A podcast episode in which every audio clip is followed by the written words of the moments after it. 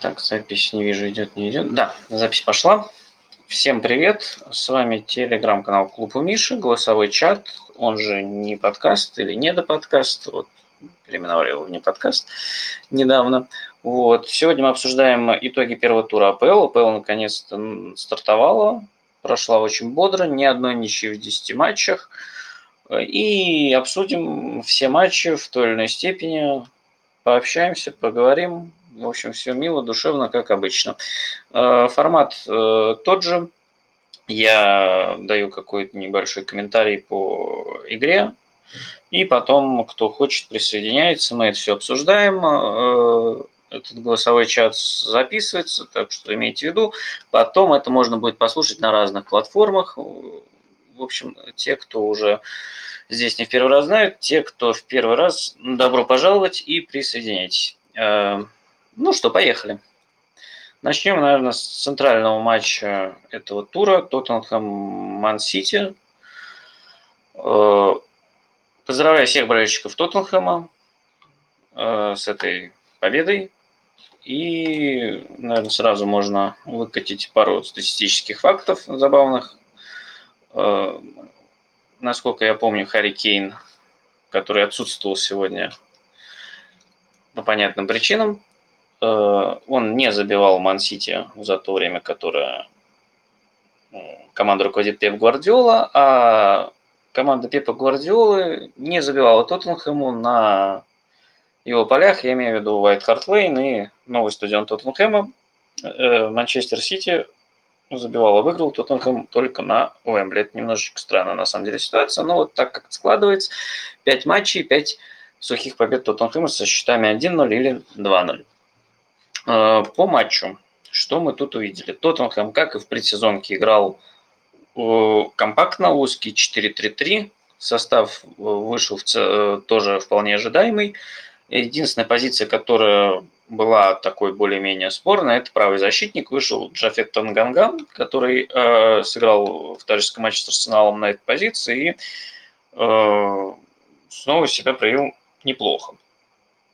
Э, что касается состава Сити, то там э, справа в обороне вышел Канцело с Лео Минди, э, в паре с Дешем вышел Аки, вышли Грилиш, и Стерлинг, и Морес, и Торрес такой достаточно необычный, в какой-то степени, наверное, новый состав для Пепа. Вот, игра, начало игры было очень активным и подвижным со стороны Сити, было очень неспокойно мне, по крайней мере, то есть возникло ощущение, что Сити может сейчас э, реально зажать. Был хороший момент у Фернандини, но постепенно Тоттенхэм отодвинул игру от э, своих ворот и смог, э, ну, в целом, достаточно неплохо контролировать Сити на мой взгляд, и выходить в контратаке. Они не всегда заканчивались ударами, и они могли бы закончиться получше, если там не принимали решения получше в последней стадии, но это были неплохие выходы. То есть нельзя сказать, что Тоттенхэм прям поставил автобус и отбивался весь матч. Это было на самом деле весьма осмысленно. И у Сити чем дальше, тем больше возникали проблем с тем, чтобы ну, создавать моменты. Потому что Сити, окей, он создал несколько очень опасных моментов, но, опять же, это вот если вспоминать, у них три явных момента, и вот э, удар Мореза, Фернандинho и Ферран Торреса. Два из них, я, честно говоря, сейчас не помню, откуда пришел удар Мореза, но вот два из них точно пришли после стандартов с игры. Сити создал не так и много. Они пытались создать через полуфланги, но все сбивалось, в общем-то, в кроссы, достаточно безобидные, потому что очень хорошо справлялись с ними Дайер и Санчес. Вот, Тоттенхэм тоже нанес много дальних ударов, выходил быстрые контратаки, но, как я уже сказал, они, конечно, получше могли бы закончиться, вот, но закончились голом Сона. Этого хватило, мог забить Бергей, ну, как и Сити мог, конечно, забивать больше. В целом такая достаточно низовая игра, которая свелась к реализации моментов, э, которая оказалась лучше у Тоттенхэма. Вот. наверное, хорошо, что с Сити играли в первом туре, потому что пока они не разогнались, явно будут прибавлять. Вот, ну, проблема Сити – это проблема Сити. Э, там Дебрюйне вышел на замену, например. Ну, и у Тоттенхэма тоже не все были готовы. Ромеро вышел на замену, Лос-Эльси вышел на замену, Кейна, знаете, не было ни не то, что в стартовом составе, даже в запасе его не было заявки. Честно говоря, я думаю, что, наверное, пока трансферное окно не закроется, мы его не увидим. Но это, по крайней мере, будет логично, потому что сейчас все мысли там похожи о текущей ситуации. Вот. Но это ладно, продолжим э, говорить, собственно, об игре. Э, мне игра Тоттенхэм очень понравилась. Это было достаточно уверенно. Э, в плане сдерживания как раз Сити. И даже какого-то финального навала не было от э, Манчестера. Удалось их сдержать, ограничить. Вот, ну какие-то такие мысли. У кого есть что добавить? Можем двинуться сразу дальше, если... Так, пока тишина. Так. Так. Что-нибудь. Я пока даже статистику не особо изучал, честно говоря. Недавно вернулся домой, поэтому... А, отмечу для себя немножечко э, Оливера Скипа. Это, ну, не первый его матч, э, конечно, в старте, но он прошлый сезон провел в аренде в Норвиче. Меня очень много в личке спрашивали, а вот что с Кипом будет, будет его отдавать обратно в аренду? Нет, он будет э, уже играть за Тоттенхэм, будет игроком, ну, я не знаю, насколько прям много он сыграет в этом сезоне, но он явно будет игроком близким к основе, как минимум. Вот. Сегодня был хороший матч, немного нервничал в начале, но очень быстро собрался, э, и там остаток матча провел уже очень хорошем уровне и в плане оборонительных действий, в плане, ну, то есть э, контроль мяча тоже там был такой.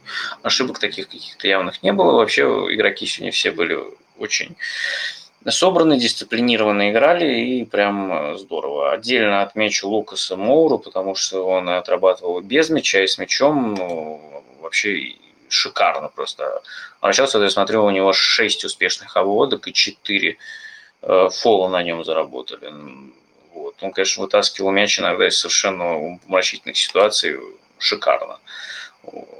У Грилиша, например, 4 обводки и 5 заработанных фолов. Хотя вот казалось, в начале матча на нем фалили активно, но потом тоже стали сдерживать успешно. Вот. Э, на этом, наверное, все э, по матчу. Каких-то таких дополнений не будет. Ждем уже что будет дальше, потому что ну, понятно, команды будут немного меняться, набирать форму, и вот, но это уже разговор будет в последующем. Так, я вижу, Евгений хочет что-то сказать. Так, да, Евгений, мы вас слушаем. Включайте микрофон и... Э, Миша, привет. Во-первых, э, спасибо. Я думаю, Спасибо сегодня от матча, да, я думаю, это для вас было вообще супер важно. У меня есть друган, который тоже топит за Тоттенхэм очень сильно, э, и прям он сильно кайфанул от игры. Хотел спросить тебя, ты вообще много футбика смотришь, э, что ты думаешь по поводу структуры сегодняшней? Может, ты пропустил сегодня э, именно начало, но мне показалось, Тоттенхэм двигался очень похоже на Ливерпуль Клопа, потому что Дели много отрабатывал, Хьюберг много отрабатывал, такое много было грязной черновой работы, пацаны просто мотались по полю. Э, было много, мало касаний в центре поля, больше на фанги уводили, много регулен получил пространство. И Моура много мотался по фангам. Э, лишь, лишь позиция Сона мне показалась отличительной, если там сравнивать с Ливерпулем.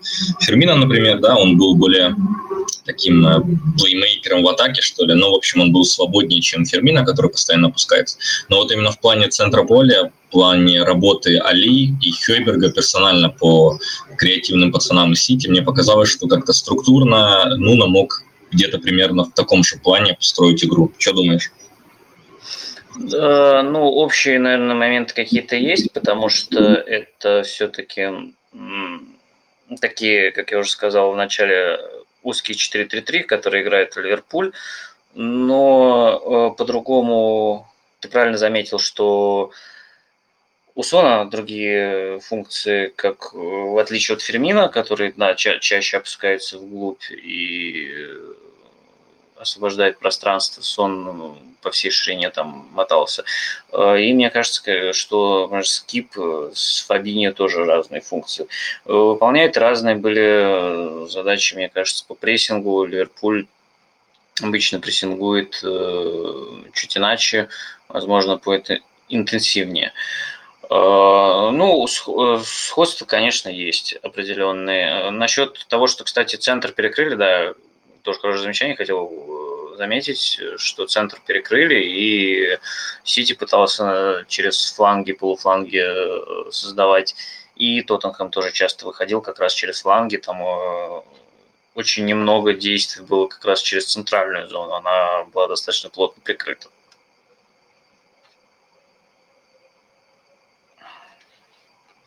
Да, Кайф, спасибо. Я думаю, полностью с тобой согласен. В общем, еще раз супер, супер стартом. Спасибо, спасибо. Да, игра очень порадовала. Ну, посмотрим, что будет дальше. Первый тур, по нему э, выводы далеко идущие делать не надо, но можно порадоваться, конечно, всегда хорошей игре, хорошей победе. О, мой хороший, хороший товарищ Сережа, мы с ним э, вели, ведем блог Тоттенхэм Хотспур на Sports.ru. Сережа, привет!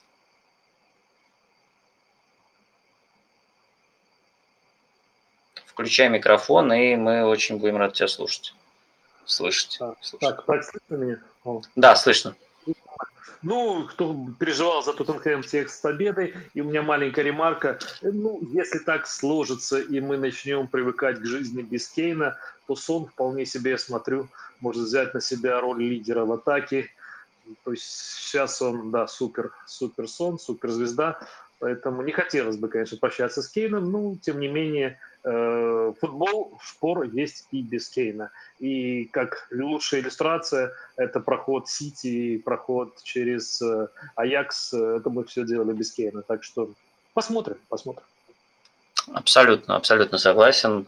Сон очень порадовал. Вот, я думаю, что он еще наберет еще лучшую форму, будет чуть получше, поточнее принимать решения и мы знаем, на что он способен. Абсолютно. Кстати, забавный момент. В Твиттере прочитал, вот Джонатана Вилла мне скинули недавно, что с тех пор, как э, Пеп назвал Тоттенхэм командой Кейна в четырех матчах, э, Тоттенхэм выиграл без Кейна, кроме игры э, Лиги Чемпионской, где Кейн играл, там сколько минут, 20 он там сыграл.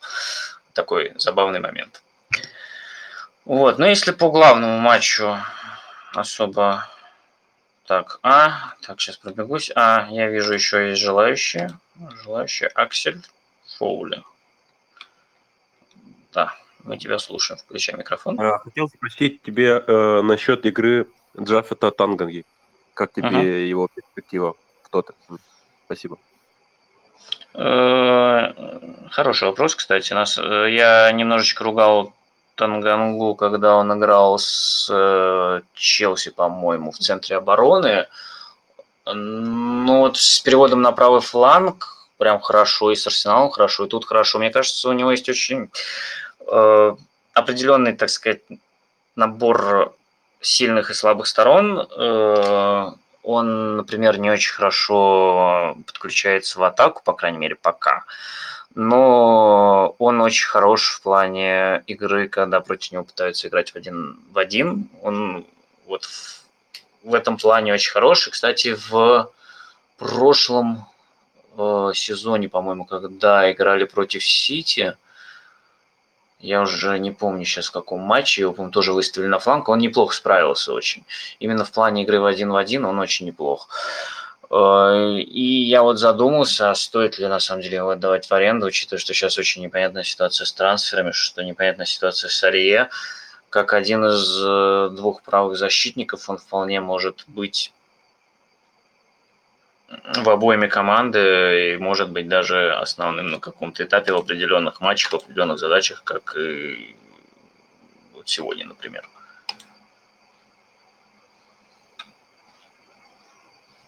Я думаю, Нуну даст ему шанс. Ну, ну, ну, дает ему шансы. Мне кажется, он пока их абсолютно оправдывает. Абсолютно. Ну вот, так, сейчас пробегусь, если у кого-нибудь еще какие-нибудь э, мысли, желания высказаться, но пока не вижу. Вот, ну ладно, давайте тему Тоттенхэма и Мансити закрывать. Еще раз поздравляю с победой всех болельщиков Тоттенхэма. Болельщики Мансити, я думаю, они и так все прекрасно тоже знают и понимают. Это первый тур, и очевидно, что Ман-Сити еще тоже будет прибавлять. Тут никаких, я думаю, сомнений особых нет. Так, давайте тогда дальше пойдем э, по сначала матчам, в которых участвует, участвует на топ-6, а дальше уже в каком-то там порядке произвольном более-менее. Ну, как топ-6? Наверное, топ-6 называть уже не совсем правильно, потому что понятно, что сейчас Арсенал и Тоттенхэм, они там уже конкурируют э, с Лестером и с остальными командами за шестерку. Ну, посмотрим. Посмотрим, пока понятно, да, что эта команда все-таки наиболее популярная и интересная. А, собственно, открывался чемпионат матчем Брентфорда и Арсенала. Матч очень даже неплохой получился. Очень понравился Брэнфорд, э, достаточно организованная команда э, с прессингом. Очень много было сказано про второй гол, где вспоминали и аут Рори Делопа. Мне это чем-то напомнило угловые от Бернли. Где-то сезон 2 назад у них был очень популярный розыгрыш, когда они просто нагружали максимально вратарскую. И один из э, игроков по-моему, это был Барнс, он просто закрывал вратаря и мешал ему выходить. Это чаще всего свистелось, но далеко не всегда. То есть, мне кажется, честно говоря, должно свистеться, но это не всегда свистится в Англии. И вообще, мне кажется, что вот в первом туре позволяли чуть пожестче играть. Посмотрим, насколько это продержится, тренд ли это или вообще нет. Э, по первому тайму Брентфорд прям очень понравился, оставил очень приятное впечатление, и у Арсенала были очень большие проблемы. Во втором тайме э, Брентфорд, понятно, его уже счет устраивал, он больше отошел к своим воротам, но все равно там Арсенал уже стал получать чуть больше возможностей. У них было два очень неплохих момента. У Брентфорда возникали там проблемы в основном либо через зону правого фланга обороны, либо через центральную зону, когда там Смитров, например, прошел и пробил.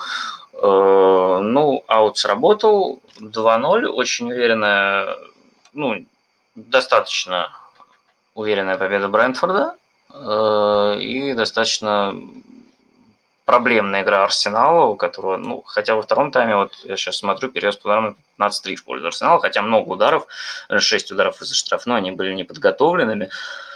Но давление Арсенал пытался оказывать, но, конечно, структур не хватает. Тут возникает вопрос, даже несколько вопросов, на самом деле, потому что, с одной стороны, э, Арсенал удивительным образом оказался в ситуации, что стартовый состав его вызывает очень много вопросов и не похож на состав э, большой команды, которая может иногда даже при отсутствии структуры вытащить за счет индивидуальности. Э, но с другой стороны, тогда мы должны видеть какую-то роль Артеты в этом.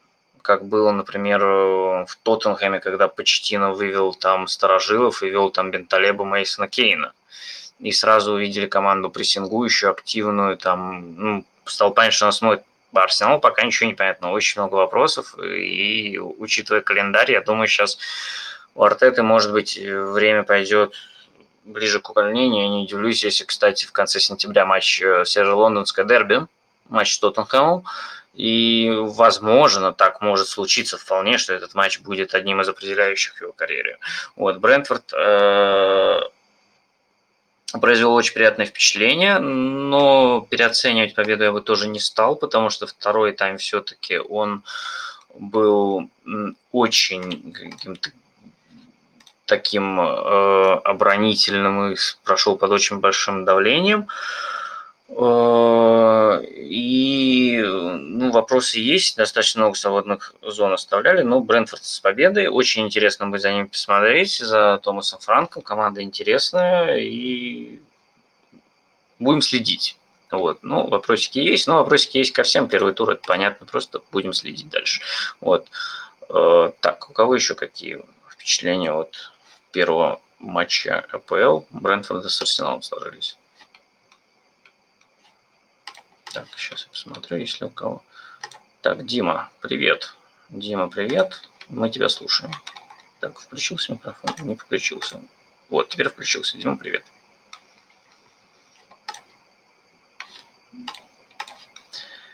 Так, надо включить микрофон и давай. Так, раз, два, три, слышно меня? Да, слышно. Да, привет, Пиш. Конечно, привет. я Поздравляю, во-первых, с победой Тоттенхэма на, на Мансити.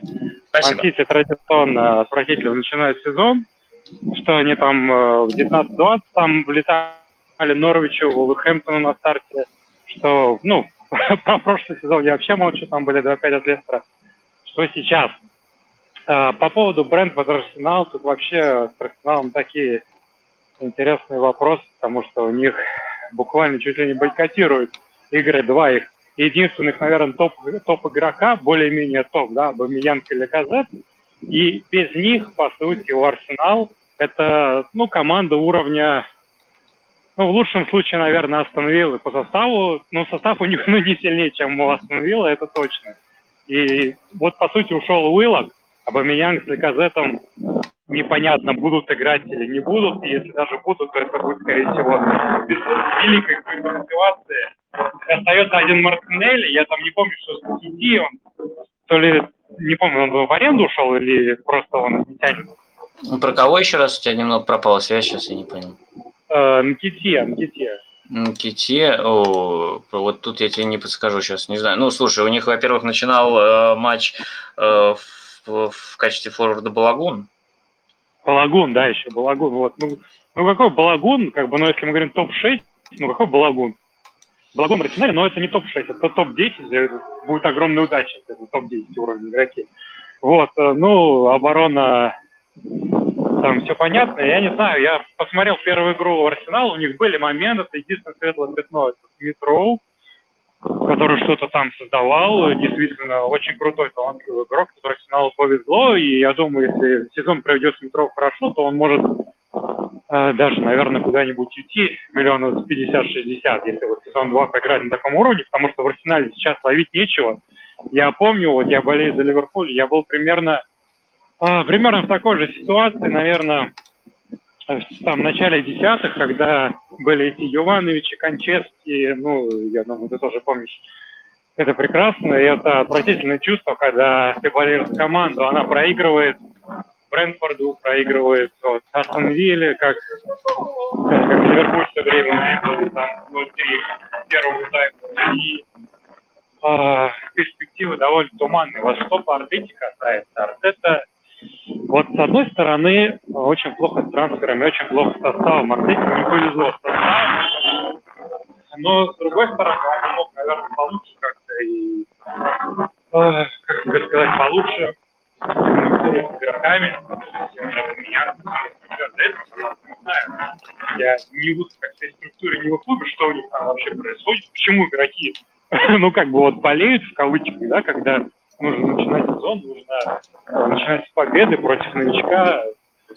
А, наверное, это просто не лучший, не лучший коммуникатор с, с игроками. В принципе, одно дело, когда над тобой есть Гвардиола, а другое дело, когда ты уже самостоятельная единица и сразу в топ-клубе. Это с учетом, это ведь с учетом, что Артета действительно авторитетный игрок, он был капитаном Арсенала, и вот с не может наладить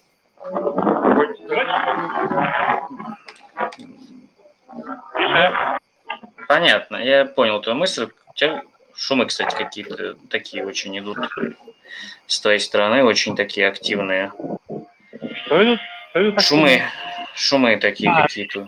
Да, я просто на улице иду, там совсем, да, плохо? Ну, местами, местами прям очень хорошо слышно, а местами такое ощущение, как будто там по переходу какому-то идешь. Ну, стройка, стройка какая-то. э, очень много и бесконечно, но, в общем, вот так, то, что Не, не, бесконечно не надо, спасибо, конечно. но- Не, я к тому, что вот просто если подытожить, Арсенал в лучшем случае это топ-10. Вот прямо, если очень повезет, топ-8, если прямо крайне повезет. Ну, отличная игра, и не знаю, сделать Артетик, такая, как ну, никого нет. Ну, по- Понял тебя, понял, спасибо. Спасибо. Э, Так, давай пока выключу. А, выключил, все, спасибо. Ну, в целом, мне тут сложно что-то добавить. Единственное, скажу по поводу линии обороны, э, тоже, что немножечко странно, что, по идее, вроде команда мне так казалось, хочет разыгрывать мяч коротко под прессингом, подбирает э, под это состав, но как-то пока каких-то результатов нет. Прессинг Брентфорда реально был очень большой проблемой.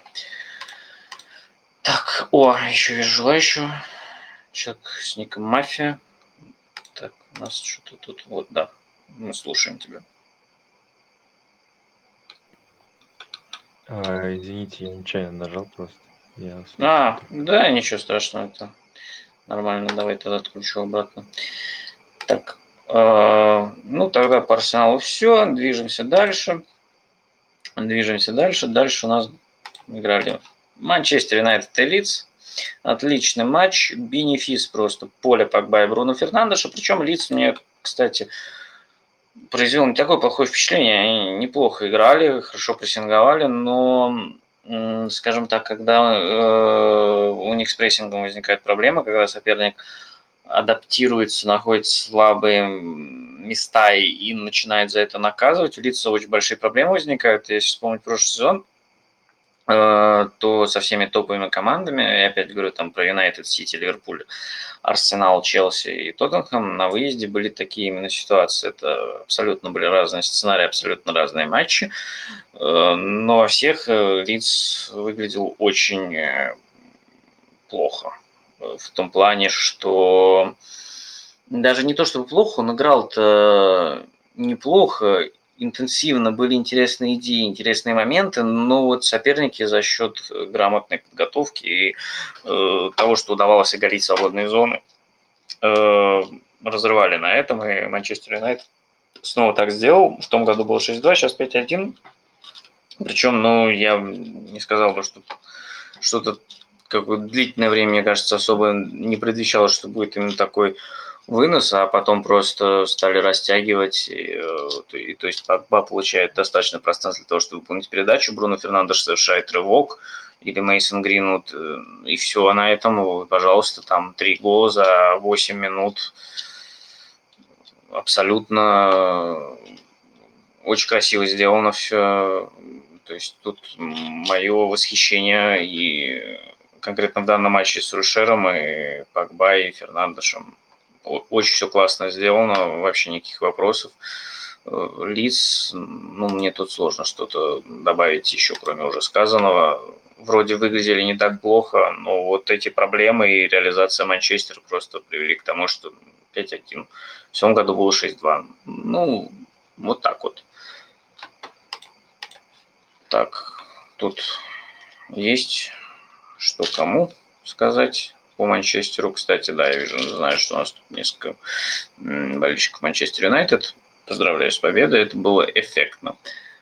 Вот. Но я жду, кстати, следующих матчей Манчестера, когда и будут уже э, более, скажем так, э, сложные для Сульшера задачи ставятся, когда нужно будет э, играть позиционно и вскрывать команды, которые защищаются организованно в среднем и низком блоке, и когда будут интегрироваться новички, Санчес, Санчес, господи, Санчо, конечно же, и Варан, э, будет очень интересно посмотреть, к чему это приведет. Вот, Лиц в текущем, э, вот в своей текущей именно наиболее частой игрой он для Юнайтед кажется достаточно уязвимой целью. Так, Я смотрю, как-то народ пока больше слушает, желающих особо нет. Давайте двигаться дальше. А, Архан. Архан вижу, да, слушаю. Слышно меня? Да, э, не очень громко, но слышно. Э, я хотел просто ну, сначала со всеми и спросить тебя, как ты думаешь, как э, повлияет трансфер Варана на шансы Манчестер выиграть трофей в этом сезоне? Ну, я так понимаю, под трофеем ты понимаешь АПЛ, да? А, не только. Какой-нибудь major trophy. То есть, неважно, я не знаю. Может, мы опять не выйдем из группы в Лиге Чемпионов и наконец-то возьмем Лигу Европы или... Не, ну, например, Кубок Лиги, вот как? Не, Кубок Лиги не, не считается. FA Cup хотя бы. Ну, Cup может быть. В целом, не знаю, для меня немножечко загадкой тут э, Сульшер. Э, потому что э, он прогрессирует, на мой взгляд, за ним интересно наблюдать. Э, у него есть интересное решение в больших матчах.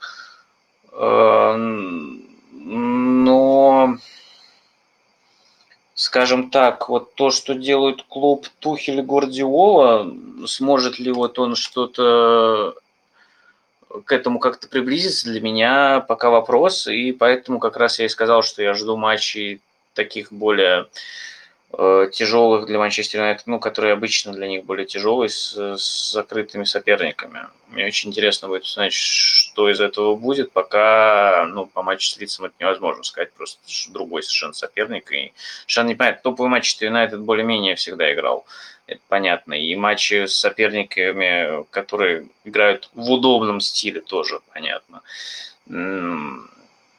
А вот э, когда будут э, другие соперники, не обязательно более сильные, скорее даже наоборот, вот тут интересно. И с этой точки зрения мне интересно, как Сульшер сможет воспользоваться трансферами и как он э, сам, собственно говоря, сделал ли он какие-то шаги в этом плане. Конечно, для того, чтобы бороться за трофей, должен был сделать какие-то шаги, хотя FA Cup, возможно, там определенный э, простор есть для того, чтобы выиграть.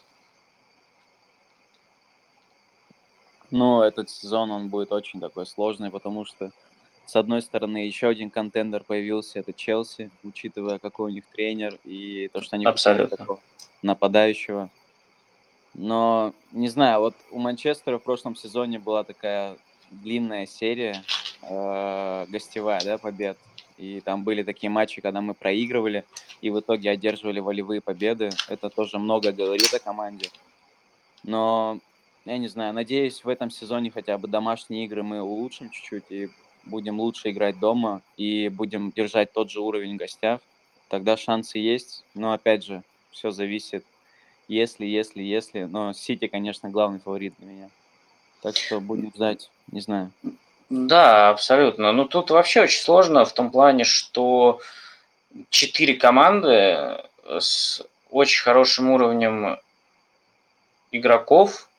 Э, у трех из них совершенно точно топовые тренеры. Ну, при всем уважении к Сульшеру, там пока нельзя его таким назвать, но Клопу, Пепу и Тухелю вопросов нет. Э, они все достаточно, все четыре клуба действуют Э, точечно и продуманно на трансферном рынке, да, Манчестер э, купил, э, как уже да, упомянули, Варана и Санчо, у Ливерпуля пришел Канате, так, у Челси, собственно, Лукаку, Сити Грилиш. То есть точечно, но такие достаточно дорогие, кроме Канате, наверное, в текущих реалиях покупки.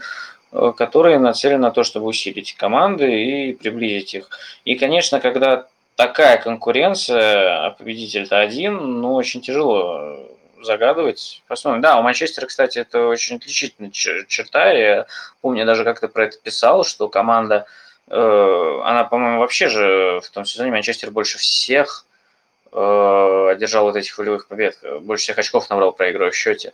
И, да, да я тогда сомневался какой-то зимой, что ну, это с одной стороны, здорово, с другой стороны, это опасно, потому что ну, в какой-то момент это может не сработать, и ну, команда просто пропустила, отыграться не смогла. Ну, нет, они еще несколько раз там после этого продолжали стабильно выигрывать, э, то есть с этим было все нормально, но вот это вот непонятное начало матча тоже, вот, ну, посмотрим, то есть четыре очень э, крепких претендента, и мне очень сложно тут сказать. Конечно, Сити основной фаворит, Э, Челси, на мой взгляд, это претендент номер два. Ливерпуль и Манчестер для меня более загадочны даже. Они поэтому чуть пониже. Ливерпуль в целом у него очень мощный потенциал. Но каким он будет после прошлого сезона, когда э, очень много было травм, каким и не шло там у Салаха Мане, и сейчас ушел Вейналдум.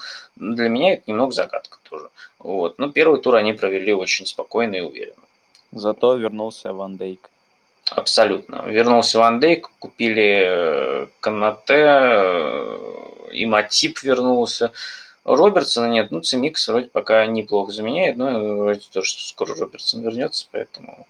Э, и Алисон вернулся, тоже там сумасшедший совершенно сейв сделал с Норвичем. То есть абсолютно то, тоже Ливерпуль вычеркивать нельзя, я думаю, это вот на данный момент она обещает быть одним из самых веселых чемпионатов в плане вот борьбы внутри первой четверки за последние годы. Да. И еще хотел поздравить Тоттенхэм и болельщиков с победой. И спасибо Сону за очки фэнтези. А, спасибо за поздравления. С Соном фэнтези, кстати, забавный момент. Расскажу сейчас немножечко про свое фэнтези. Я, естественно, набрал состав и, как всегда, долго думал, кого же, кого же, кого же оставить, кого поменять. Э, и в итоге я Сону поменял на Мане, Мане закрытил, и вот так вот. Вышло у меня забавно. Ну и я всем доволен все равно. Вот. Так, если никто больше не хочет ничего добавить, можно переходить дальше. Дальше как раз можно упомянуть про э, Ливерпуль, раз уже мы начали. Почему бы нет с Норвичем. А, так, да. Ливерпуль с Норвичем выдали достаточно... С одной стороны, тоже мне... Тут ситуация чем-то напоминает отчасти э, ситуацию с лицом с Манчестер Юнайтед. То есть Норвич в целом мне понравился, были какие-то интересные Э, захода идеи. Был отличный момент в концовке, когда Алисон вытащил просто какой-то сумасшедший мяч, но в целом вот э, и до гола Норвич тоже выглядел неплохо, но до гола это 25 минут. Не, молодцы, там даже, по-моему, перевес был по владению, они не давали Ливерпулю мяч, и там вроде не было никаких таких особо опасных моментов, но вот забил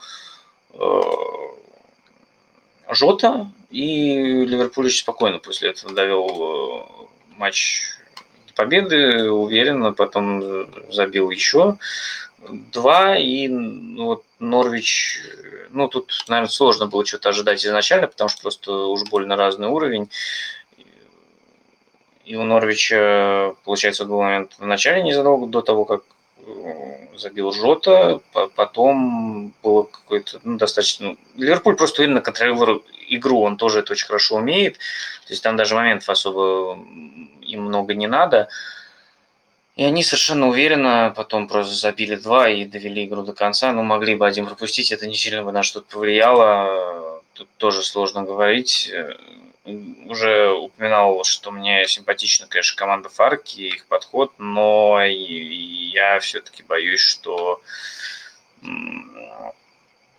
это один из кандидатов на вылет.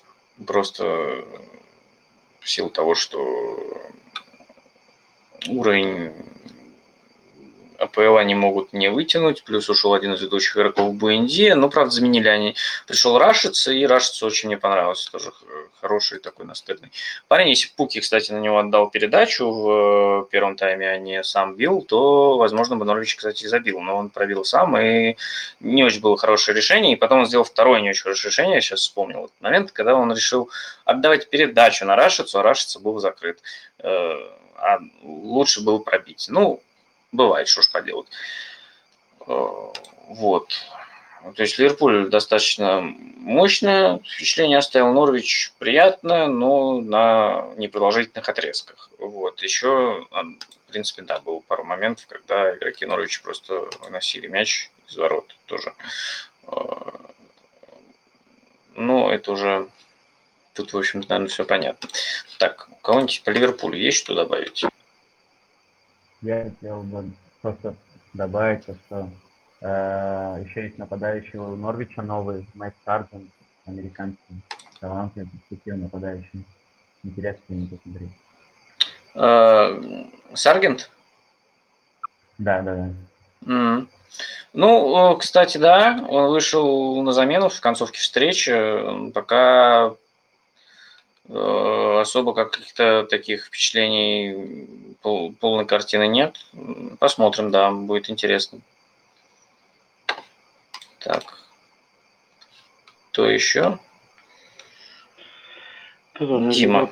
да, да, да, спасибо. Это Ливерпуль, это уже моя стезя. Во-первых, хотелось сказать про Норвич, то, что я думал, они извлекут какие-то уроки из прошлого сезона, но вот какой Норвич вылетел, вот ровно такой же Норвич стал в первом туре. Вот один в один, я не знаю, на что рассчитывает Фарки, типа он получил новый контракт, и можно делать все, что угодно, у него там прописана неустойка, не знаю, как у Жозе Маурини, ну, другого я не вижу, почему он играет ровно такой же футбол против Ливерпуля. По Ливерпулю что хочу отметить. Сейчас проблема в полузащите, то есть ушел Биналдум, непонятно с Хендерсоном, с капитаном, но... А в чем там вопрос, кстати, с Хендерсоном? Э, с Хендерсоном э, то, что он не, ну, у него есть какие-то с контрактом проблемы, не, ну, почему-то очень медленно идут э, про переподписание, очень медленно идет. И а когда он я... заканчивается? То хороший вопрос. Я думаю, через, по-моему, через, через два года он заканчивается. Смотри, uh-huh. тащить, я не знаю. Но у него зарплата 100 тысяч евро в неделю, получается, там, меньше 5 миллионов или чуть 5 миллионов, ну, понятно, что капитан как бы должен получать, не знаю, не, не чуть больше Романа Зобнина, вообще, вот, вот так. Но теперь по поводу полузащиты. Есть Наби Кейта, который хорошо сыграл в сезонке, и в этом матче он совершил больше всех отборов. У него было 6 отборов, это больше всех вообще на поле. Тимикас, вот Робертсон вылетел, Тимикас видно, что он тушуется, это показывает его 6 выносов. Больше у Ливерпуля не выносил мяч никто. К тому же мы помним этот красноречивый момент, когда Тимикас ошибся, и Милан ну, чуть ли не Тумаков отвешивал. Понятно, Тимикас как бы он будет играть первые пару матчей. Надеюсь, он будет развиваться, но пока это слабое звено, наверное, откровенно говоря, даже на фоне Милнера, там 150-летнего, и Оксфорда Чемберлена, который тоже наконец-то провел нормальную предсезонку. Впервые за три года у мы помним, как он Манчестер Сити забивал в Лиге Чемпионов. То есть есть у него талант, ему там всего 28 лет, еще может себя показать. Ван Дайк наконец-то вернулся, но опять же, он сыграл хорошо для человека, который год футбол, год футбол не играл. В первом тайме он запустил пуки себе за спину, проспал. Это было, ну, когда был самый опасный момент. Вот по-моему, когда он на Раш не отдал пуки, а сам угу. пробил. Вот это, это, э, тогда Ван Дайк проспал. Но Ван Дайка больше всех передач за этот матч, опять же, среди всех игроков. И больше всех э, лонгболов при точности 93%. То есть, в принципе, Ван Дайк сыграл неплохо. В принципе. Э, последний стат показатель, это самое удивительное. Вот как ты думаешь, кто больше всех верховых мячей выиграл у Ливерпуля в этом матче? Я чувствую какой-то подвох в этом вопросе. Ну пусть будет... Ну, пусть будет... Пусть будет Жота. Ну, почти Жота, Мане. Мане выиграл 4 верховых мяча, у Ван Дайка 3. Ну, потому что Ван Дайк делал лонгболы, наверное, на Мане. ну, слушай, на самом деле Мане очень хорошо играет головой в плане да, именно... У него, у него хороший прыжок, да, да. У него прыжок и выбор позиции очень хороший. Ну, я просто, когда изучал статистику, я очень удивился потому что я никогда раньше этому значения не придавал. Ну, Мане молодец, надеюсь, у него это все будет лучше, чем прошлый. В общем, вот хороший матч, Ливерпуль выиграл 3-0, но, естественно, никаких там истерических э, воплей, то, что вот Ливерпуль там президент номер один, должны были обыграть такой Норвич. Норвич главный президент на вылет, наверное, главный прям президент на вылет. Вот это вот, если вкратце, Ливерпуль молодцы, идем как бы вперед, мы его кого. Он, про претендентов на вылет я тоже еще пару слов скажу. Э, по поводу Хендерсона я посмотрел, у него контракт действительно до 23 года, еще два года действует. По поводу Фарки я даже попробую, наверное, ответить на этот вопрос. Тут штука в том, что э, это же история... Его Фарки, я думаю, потому и продлили, потому что хотели... Ну, то есть таким образом руководство клуба показывает, что оно бы поддерживает его стиль. То есть у Фарк есть определенный стиль, который он пытается привить команде, и руководство согласно с этим, оно его поддерживает, и в какой-то степени это неплохо работает, э, если он так, ну, то есть команда вылетела из АПЛ и очень уверенно вернулась, а это далеко не всегда получается. Э, и насколько я вижу, команда прилично приличные изменения претерпела, ушли по сравнению с чемпионом, понятно, ушел Буэндия и ушел Оливер Скип, вернулся в Тоттенхэм как раз. Э, вместо него сейчас играет Билли Гилмор, но все равно два ключевых игрока. Скип был ключевым игроком, и, насколько я знаю, очень хорошую прессу имел от болельщиков Норвича.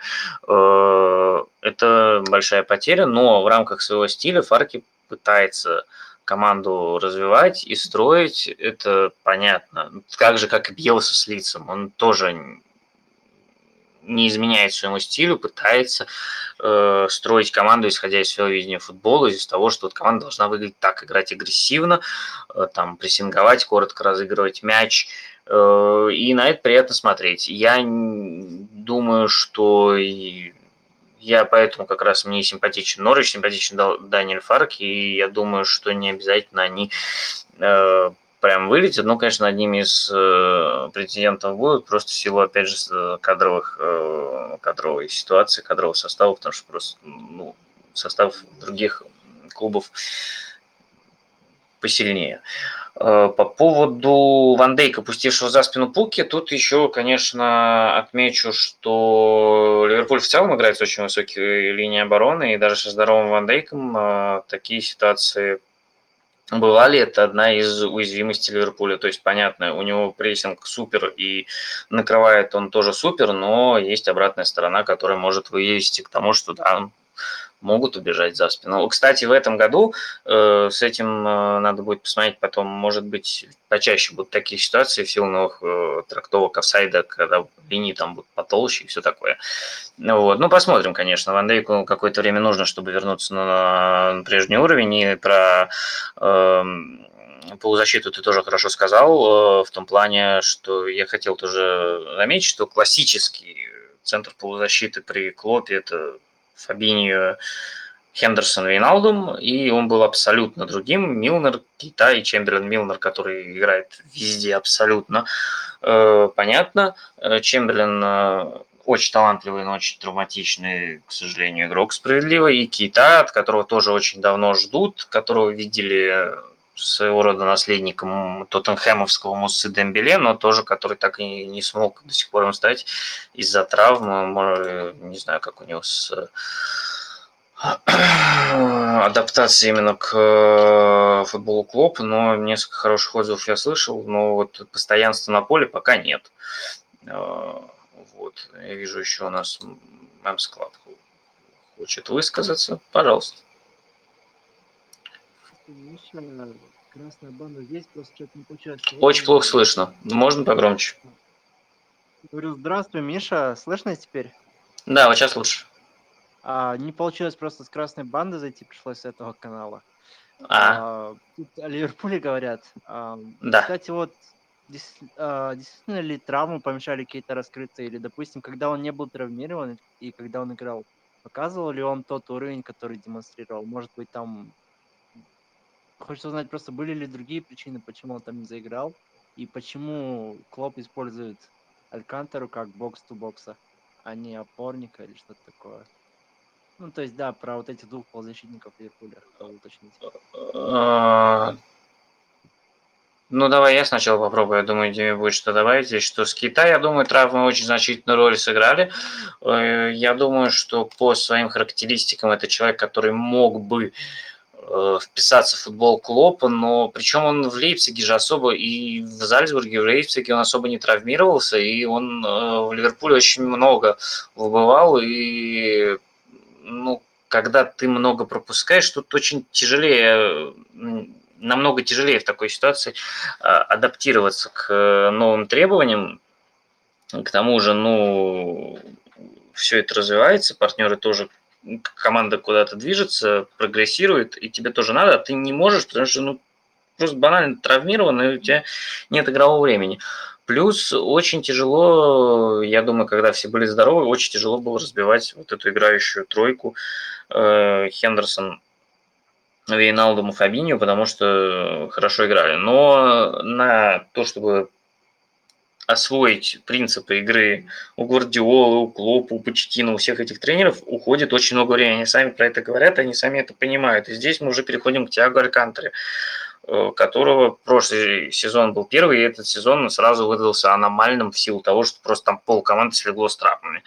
Э, и э, клуб тоже пытался им подобрать оптимальную позицию в тех условиях, которые были, это было непросто, потому что, опять же, новая команда, новый чемпионат, новые требования, новые партнеры. То есть ну, нужно адаптироваться. Алькантара очень большая умница, но и ему тоже нужно время, чтобы э, в новой системе привыкнуть. Вот. Дим, кстати, если у тебя будет ремарк то по, вот, по этому вопросу, Ките Алькантаре, то welcome.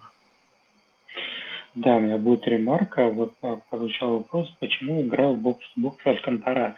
Ответ очень простой, потому что все остальные кандидаты были травмированы. Был травмирован Фабинho, был травмирован Хендерсон. А, и, а вот еще, ну да, Хендерсон всего 20 матчей, по-моему, провел по полсезона, то есть пропустил. Кейта тоже был часто травмирован и из-за этого нестабилен. И все, кроме Алькантары, больше вариантов не было. Да там сам Алькантара был травмирован даже тоже очень много. Там, по сути, был Виналдум, который больше атакующий игрок, э, и Кертис Джонс. Все, там даже там и Чемберлин был травмирован, Шакири выходил, ну, в общем, там некому, просто было некому играть э, э, бокс-то-бокс, поэтому Алькантара.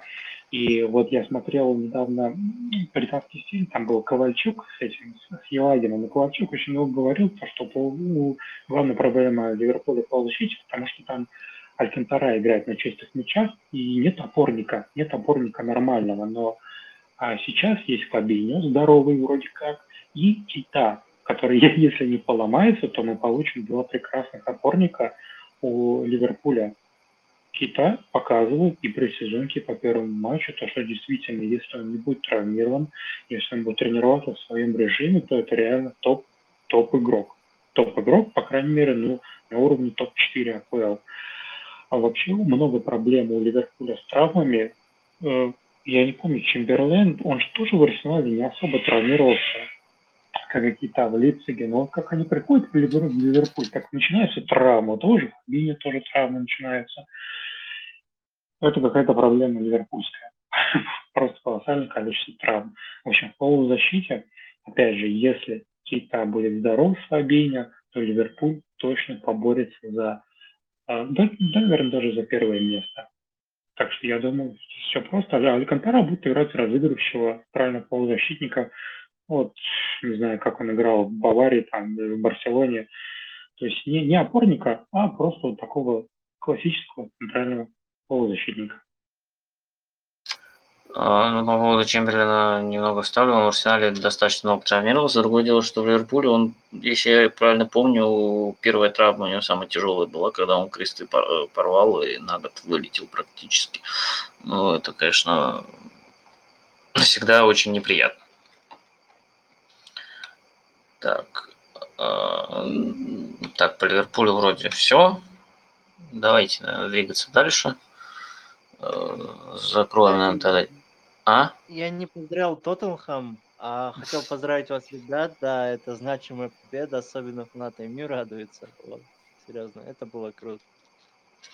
Ну, первый тур уже столько поздравлений, как приятно. Вот бы после 38-го получать, ну, еще больше, конечно. Ну, посмотрим. Ладно, спасибо большое. Так, э, получается, что остался, остались только парни из Челси, которые играли с Кристал Пэлас. Вот. И тут так совпало, что, наверное, поговорим и про одного из кандидатов на титул, и про одного из кандидатов на вылет. Э, по поводу Челси. В общем-то, что меня удивило, то что из 13 ударов 8 они нанесли из-за штрафной, но с другой стороны из этих 8 5 со э, стандартов. Это штрафные, которые Пелос вообще достаточно активно хватал вблизи штрафной. Один из них закончился как раз был Ломалонсо. Э, и Челси достаточно уверенно и спокойно, в общем-то, контролировал игру. Э, очень большая проблема заключалась для Пелос в том, что они играли своими стандартными классическими 4-4-2. Даже состав, на самом деле, не сильно отличался от э, прошлогоднего. Вот. И э, за счет э, этого у Челси, который играл э, стандартный, соответственно, 3-4-2-1, э, создал ширину за счет, соответственно, Алонсо Спликуэты. Э, и Пэл с этим не справлялся. Пример, первый гол он завел штрафного, значит, Второй гол был еще момент, ну, несколько моментов таких было в первом тайме, например, когда э, крайний защитник Пелос э, идет встречать вингбека Челси, и между э, крайним защитником и центральным защитником Пелоса образуется большое свободное пространство, куда идет, соответственно, подключение игрока Челси и передача туда. Пелос с этим не справился, и обратная сторона – это третий гол Челси, когда как раз на забегание с Пликуэты среагировал Митчелл. К тому моменту Пелос э, перестроился на тройку центральных защитников. Вышел Йохим Андерсон вместо Шлупа. Я предположил, моя первая мысль была, что Куите вернется в, в опорную зону и сохранится 4-4-2, но нет, Андерсон занял место в центре защиты, и тройка центральных защитников образовалась. Это должно было как раз перекрыть подключение в каналы и ограничить Челси в полуфлангах. Э, приводит к тому, что э, когда шла атака Челси, Челоба с мячом, Мичел на него хочет выдвигаться, но забегает Аспиликуэта, и Мичел переключается на Аспиликуэту и не выдвигается на Челобу. В результате Челоба проходит, бьет из-за штрафной и 3-0. Про Пылос говорить вообще особо нечего, на самом деле, потому что они, по-моему, первый удар нанесли только на 54-й минуте. Кстати, это была достаточно хорошая атака и хороший момент. Но э, реализовать его не смогли. Вот. И всего 4 удара. В общем-то, ничего особо интересного, опасного не было тоже очень тяжело оценивать в том плане, что однозначно очень большой отрыв между команд, э, разрыв между командами по уровню. Челси один из претендентов на титул. Пелос, мне все-таки кажется, что будет одним из претендентов на вылет. Э, пока каких-то э, интересных решений не видно. Опять же, первый тур посмотрим, но вызывает, конечно, сомнения все происходящее в клубе. Э, посмотрим, что дальше будет. Вот. Если болельщики Челси слушают, то и вас поздравляю с победой, что, что нас все друг друга поздравляют. Болельщиков Ливерпуля всех с победой и, в общем, всех болельщиков, чьи команды выиграли, всех с победой. Команды молодцы, вот, мы смотрим дальше. Вот. В общем, очень уверенная победа Челси. Последние полчаса вообще, по сути, превратились в такую простую формальность э, когда ну, 3-0 достаточно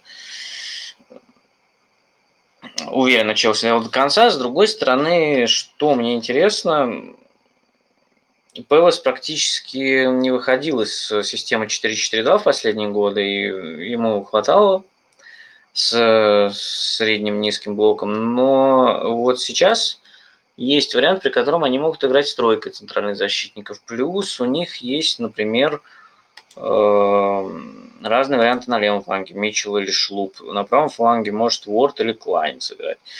Э, очень в любом случае не хватает Эбери Чеза, но его долго еще будет не хватать. Парень вылетел надолго, мы это обсуждали уже тоже в превью. Вот. Последим. Последим за Патриком Вера и Кристал Пэлас. Пока продолжаю придерживаться мнения, что команда один из кандидатов. Вот. И очень непривычно видеть э, АИУ, располагающегося достаточно глубоко. Вот. Ну, посмотрим, посмотрим, что из этого всего выйдет. Вот. Так, самые матчи самых популярных команд у нас кончились. Двигаемся дальше, к самому интересному, к самому прекрасному. А, Раз уж речь зашла о Челси, мы можем обсудить их безумные трансферы? а, Какие? Лукаку за 115 миллионов еще из такой зарплаты они могли бы Холланда купить, не знаю. И как они умудрились продать сейчас Абрахама? даже да, господи, этого Мазилу за 40 миллионов с бонусами, которые могут дорасти до 55 миллионов в нищую серию А, нищей Роме. У них, наверное, компромат на Маурине, ну не иначе. Да, я не знаю, Мауриньо ли занимался этим трансфером, но, кстати, хороший вопрос про Рому, потому что, да, у нее же никогда нет денег ни на что, а тут 40 миллионов на Абрахама, очень хороший вопрос, не знаю. Не знаю. С другой стороны, вот Джека ушел, Рома, деньги какие-то появились, докинули, Мне кажется, это чисто трансфер под Мауриньо, потому что ему же нужны такие бегунки, которые быстро убегают в контратаку. Вот, и Не, это, это да, это вполне может быть. э, А, А 115 за Лукаку, 115 миллионов евро в фунтах, то есть, соответственно, поменьше. Ну, нормальная, нормальная цена, мне кажется. Лукаку сейчас в самом расцвете. Лукаку очень хорош. У Лукаку был э, достаточно длинный контракт. Ну и все. Я тут не вижу никаких причин, почему, почему нет. ну, потому что Интер с их проблемами финансовыми, да и в ковидный сезон они бы могли продать подешевле, но это ладно. Челси богаты просто... а, Ну вот знаю, Интер я тебе могу при- не, не сильно же хуже, то есть, примеру.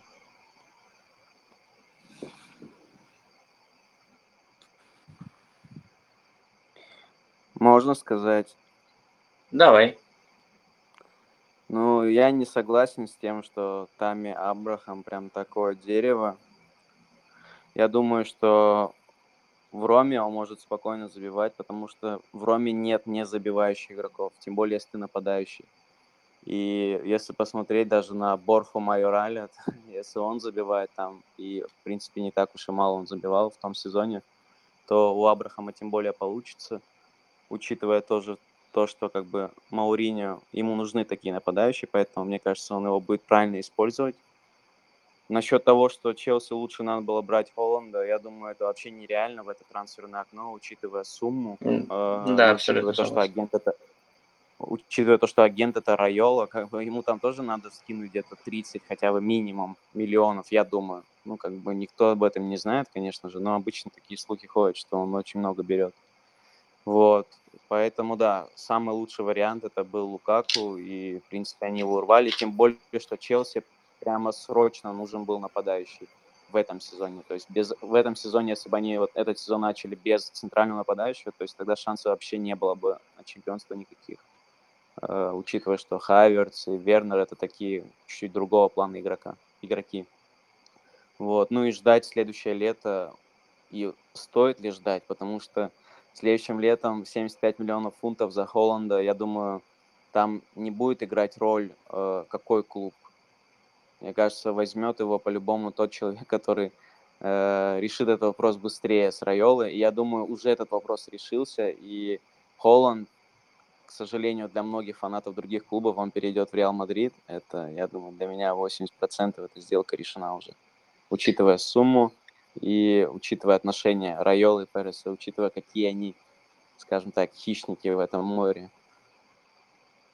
Ну, я, кстати, согласен, да, по поводу Холланда и Реала, конечно, не знаю, но по остальному сог- согласен. Э, По поводу Холланда еще такой важный момент. Боруссия очень своеобразная команда, которая очень грамотно, на мой взгляд, э, выстроила систему продаж. То есть, в принципе, это клуб, который... Э, ну, то есть, это вроде не Бенфика, не Порту, не Аякс.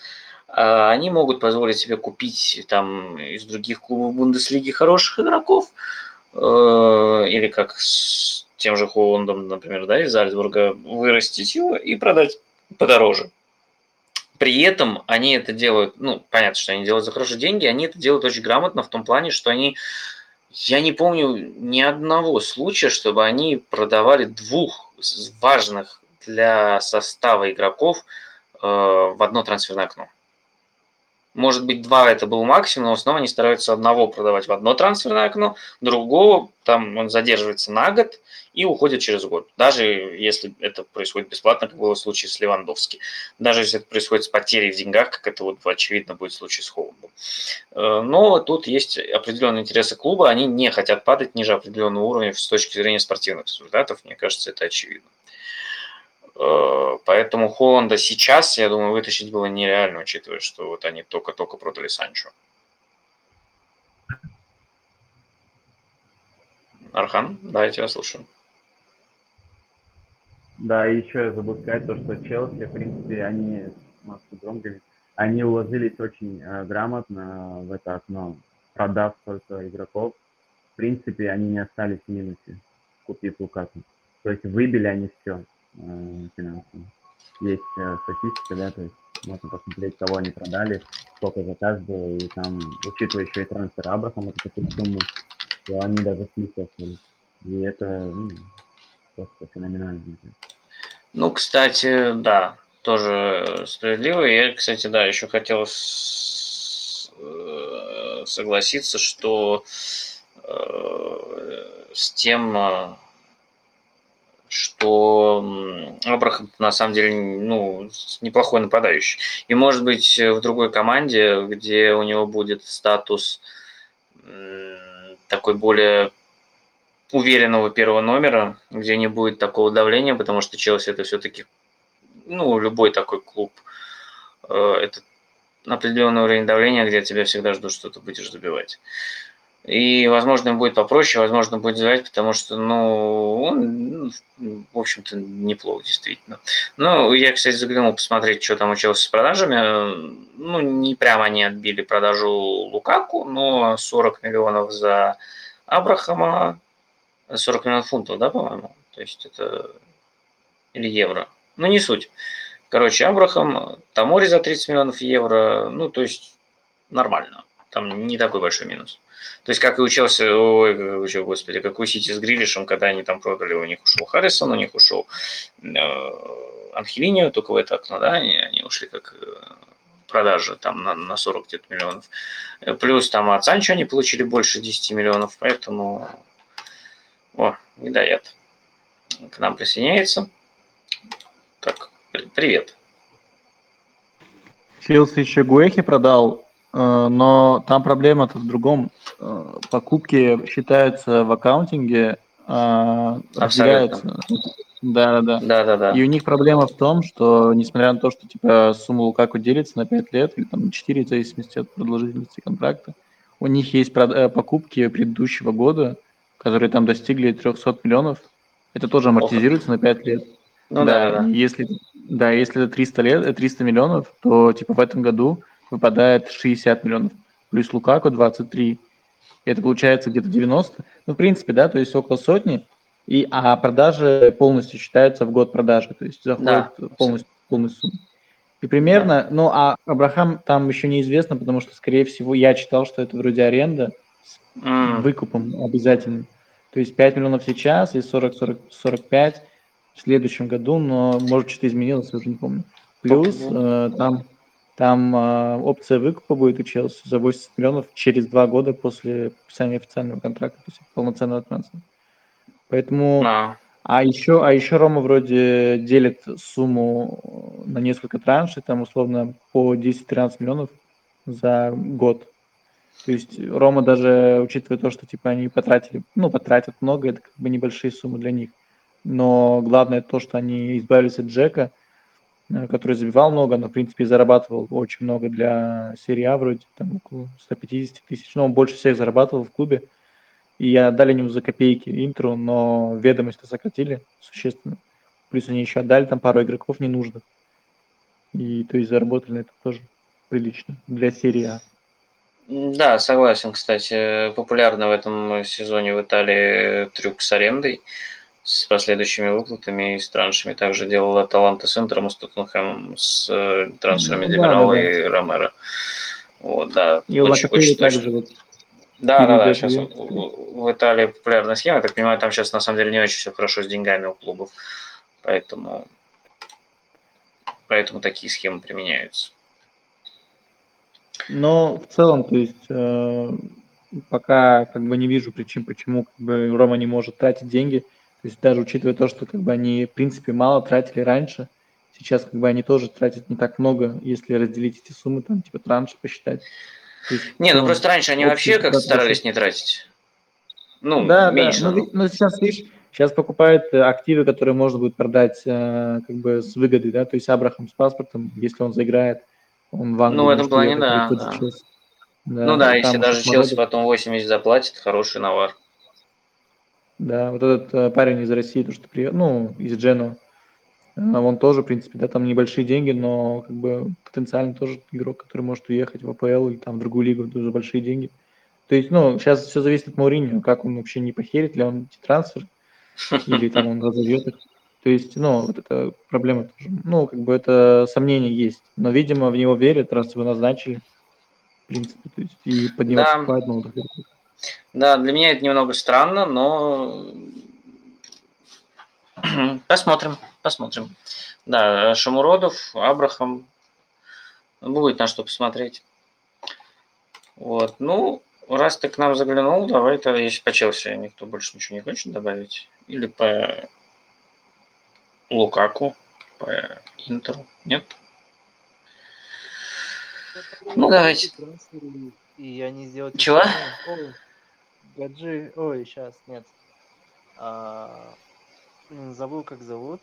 А, Просто хотел уточнить, получается, Миша, ты одобряешь трансфер Лукаку и нельзя... Ну, то есть, просто мне показалось, что это бешеные деньги за такого игрока, и можно было найти варианты не сильно хуже и подешевле.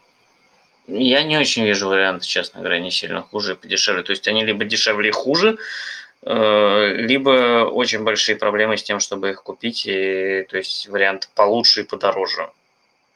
Э, Вроде Кейна, но понятно, что отношения Челси с Тоттенхэмом, они очень тяжело будет э, перекупить Кейна, например. Кто может быть подешевле? ну, подешевле. У них, в принципе, у самих-то были подешевле и, и похуже. Тот же Абрахам у них же был подешевле и похуже. Вот, они решили себе усилиться. Я не то, чтобы я же не тот человек, который... У меня не спрашивают разрешения, одобряю, не одобряю. Но мне кажется, это понятный трансфер с понятными целями и с учетом э, текущих возможностей английских клубов и текущего рынка абсолютно нормальная сумма за одного из лучших нападающих э, Европы на данный момент. Я ничего в этом такого не вижу. В этом плане для других клубов как раз может быть плюс то, что они пришли за Холландом, то есть конкуренция в следующем году на Холланда, она вырисовывается сейчас вполне определенно. Понятно, какие клубы придут там к Боруссии за Холландом. Например, кто получит. Посмотрим, Реал, не Реал, но кто придет, более-менее пока понятно. Вот. Манчестер Сити придет или не придет, зависит от того, как у них закончится, я думаю, это трансферное окно. Это вопрос тоже нерешенный еще. Так, ну что еще есть, что почелось? Давайте тогда двигаться дальше. Давайте тогда, раз уж... Зиёш, хотел по нему уточнить. Чего? В прошлом Зиёш он начал ярко, но потом он как-то то ли травмы, то... Но он вроде бы до них уже перестал как-то играть особо Челси. А может, АПЛ эта лига не для Зиёша или как? Очень странный вопрос, на самом деле, я сейчас не смогу на него ответить, потому что Зиеш сейчас травмирован. И вот потому что я видел в там в предсезонке с Тоттенхэмом и первые 40 минут с Реалом, он отличной форме был и одним из лучших игроков Челси на поле. Я думаю, что вполне он может в УПЛ адаптироваться и играть важную роль в Челси, особенно у Тухеля. Но для этого, конечно, нужно уже теперь подождать, когда он поправится. Вот, но игрок-то он очень хороший.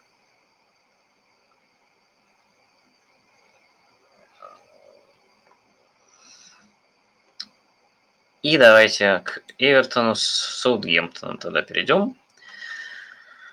Эвертон выиграл после достаточно невразумительного первого тайма, где совершенно дичайший привоз, главный привоз тура совершил э, Майкл Ким. Э, и первым голом отметился Адам Армстронг за Саутгемптон. Э, вот в первом тайме Саутгемптон выглядел еще вполне неплохо. И у Эвертона было не так много возможностей. Но после перерыва, конечно, Саутгемптон уже выглядел слабее. Эвертон забил три гола, ну, там практически расстреливали в упор Алекса Маккарти. Тут я не думаю, что к нему прямо есть какие-то большие вопросы. Э, вот. И для меня Саутгемптон, наверное, еще один кандидат на вылет, потому что ну, состав становится слабее. Ушли из команды Вестергор, Инкс, э, ну и очень непривычно было видеть, например, линию обороны, там, Перо, Левраментес, Лесу, Стивенс. Ну, Стивенс, понятно, давний игрок, но все равно. Вот, фланге Дженепе Волкот, быстрые техничные ребята, которые потом вот Дженепо активно очень прорывался по левому флангу, несколько раз обыгрывал Колмана, а что делать потом? А потом он простреливал в никуда. Э, были у меня вопросы по тому, как начнут сезон Калверт Льюин и Ришарлисон. Начали очень бодро, отметились, забили по голу, отыграли весь матч. Э, отличный гол забил Абдулай Дукуре. Шикарно попал. Вот, что еще? Ну, обратил внимание, да, дебют Андреса Таунсенда, человека хорошо знакомого по Тоттенхэму, хотя он давно уже, конечно, там давно оттуда ушел. Ну, вот сразу, что меня немножечко удивило, хотя не должно было удивлять, он сразу присвоил себе стандарты. Ну, что логично, наверное, потому что там и Ришарлсон, и Кальверт Льюин, они больше адресат как раз для передач. Э, ну и Демарай Грей тоже сразу вышел в старте. Э, ну, наверное, не буду особо больше пока ничего рассказывать. Да, дам слово Гидаяту. Как тебе вообще игра? Как тебе Эвертон? Что, что скажешь? Ну, в целом, в принципе, ты все правильно сказал. Ну, добавлю пару вещей. Э, вот за прошлые, получается, полтора сезона, когда был Анчелотти, Саутгемптон, наверное, был одним из самых э, сложных соперников, потому что они хорошо прессинговали в матче с нами, а мы как бы вообще не прессинговали почти, и вообще не получалось по темпу, по физике как-то их догонять. И два матча мы точно проиграли, может даже три. Э, поэтому, то есть, э, ожидания были такие, что даже несмотря на то, что команда разобранная будет у Саутгемптона, в целом, как бы, они могут структурно нас переиграть, да, даже несмотря на то, что Кудисон будет полный, там, типа, игроки, в принципе, как бы, больше мотивации имеют, чтобы впечатлить тренера. Но в итоге, как бы, отсутствие как раз-таки Инкса и Вестергора и, в принципе, ну, реально слабое состояние Саугемптона, непривычно слабое состояние, ну, очень удивило. Э, но вот здесь вот такой вопрос стоит, что а кто еще может уйти, да, то есть по Саутгемптону, то есть, скорее всего, и Уорд Праус тоже уйдет, может быть, даже в Астон Виллу вслед за Инксом. И если он уйдет, это действительно будет команда, которая будет претендовать именно на реально на вылет, потому что даже Кристал Пэлас, если там типа игроки восстановятся у них, тот же Алисе, тот же там Эзе, да, то есть они могут еще как-то побороть ситуацию. А вот Саутгемптон вряд ли. Э, что касается Эвертона, то здесь прям очень интересно получилось, что первый тайм на самом деле не настолько плохой был, э, до момента, как э, Кин не ошибся, потому что первые там минут 20 Эвертон на самом деле очень хорошо создавал моменты, то есть был остр, и там прям читалось, ну, что реально игроки, ну, команда стала сильнее, да, то есть в плане физики, потому что всю предсезонку Бенитес прям уделял очень большое внимание физическому состоянию игроков, что не было сделано в прошлом году Анчелотти. То есть это прям сразу было видно, что игроки готовы. Даже Ришарльсон, который особо не провел там времени, но и, ну, Кальверт Льюин тоже, да, то есть они были в тонусе, видимо. Ну, типа, сыграл именно их как бы готовность именно сборных. Но что вот не понравилось, как раз-таки, да, это отсутствие Годфри, и вместо него играл, получается, Кин, Холгейт такой же косячный, просто в этом матче не успел показать себя, скорее всего, э, также ошибся бы, да, то есть у него такие косяки через матч были в прошлом году. Эм, но если, опять же, Гостри вернется и после изоляции там будет еще мина хотя бы, то есть будет какая-то, ну, стабильность, наверное, в обороне, ну, относительная. В плане правого защитника, вот Саутгемптона, Ливрамента очень, это вроде левый, или правый, не помню уже. Вот Не, Ливрамента правый, правый. Вот Livramento, да, вот он впечатлил, да, хотя это его профессиональный дебют, но он да. очень хорошо играл, то есть, да, он прям очень хорошо себя показал, может даже быть одним из главных игроков для вот такого, ну, разобранного Саутгемптона. А наш правый защитник, ну, реально, то есть Колман, конечно, красавчик, но, видимо, возраст уже дает о себе знать, плюс после травмы, то и, да, в 16-17 уже не помню. То есть он, он все еще готов, конечно, играть там несколько матчей, там 15-20 матчей, подстраховывать, может даже в центре обороны играть, трех защитников, ну, в схеме. Но играть целый сезон э, без, ну, типа основного, это уже не получится. То есть это видно было сразу в первой игре, что он, ну, он моментами выпадал, да, и его прям быстро закрывали, и быстро отбирали, то есть. Но там спасал именно на, на фланге в первом тайме Грей, потому что вот Грей, кстати, это единственный, это первый вингер э, за несколько лет, который действительно вингер, он может создавать ширину и делает хорошие кроссы, в принципе, как и Таунсенд. То есть, да, это очень хорошее приобретение за небольшие деньги, которые себя сразу показывают. Таунсенд, э, Таунсенд показал себя неплохо, на самом деле, да, кроме ассиста, на самом деле, м- помню еще один кросс, но в целом Грей лучше провел матч, но как бы эти оба еще покажут себя, мне кажется. А что касается вот Ришарлисона, в первом тайме ничего не получалось, потому что он больше играл слева – он сделал пару кроссов интересных на Кальверта Льюина, но в целом как бы его как раз-таки позиция слева его ограничивает.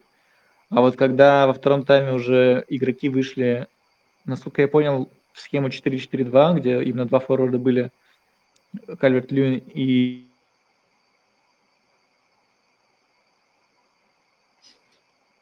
Так, это у меня пропало или у всех пропало?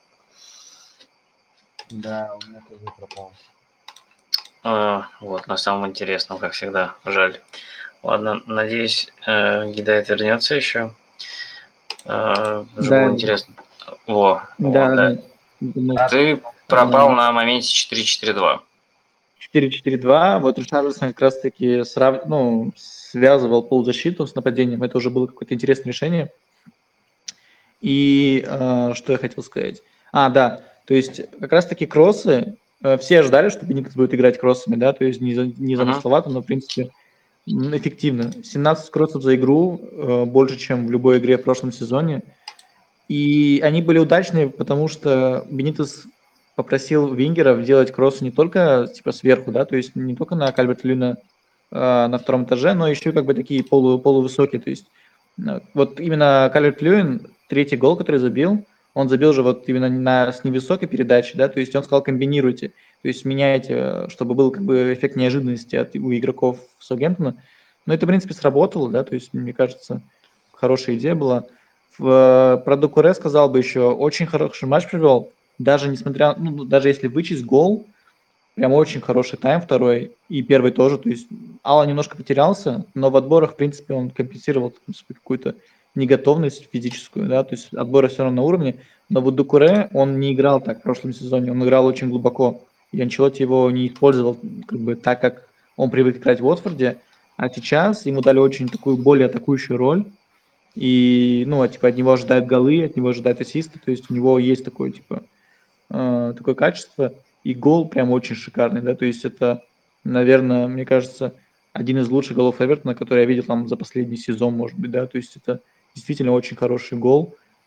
А потом, ну, в принципе, да, то есть второй тайм начисто переиграли, там уже без шансов для Саутгемптона, но реальной проверкой будет именно игра с лицом.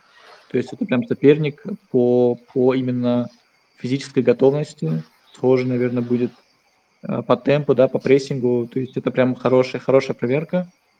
Но Саутгемптон, опять же, да, ну хорошо, что выиграли, но это как бы не, не показатель, да, все же. Дальше посмотрим. Да, абсолютно очень интересно будет посмотреть на матч с Лицом. Согласен по Дукуре, он мне как раз в Уотфорде очень нравился вот этими подключениями вторым темпом штрафной. Он там как раз, когда он там был у него период, он забивал достаточно неплохо. Ну и гол, да, феноменальный. И мне кажется, его реакция, когда он снял себе даже футболку, она очень показывает э, эмоцию вот эту, которая такая возникает после того, как получается что-то сделать.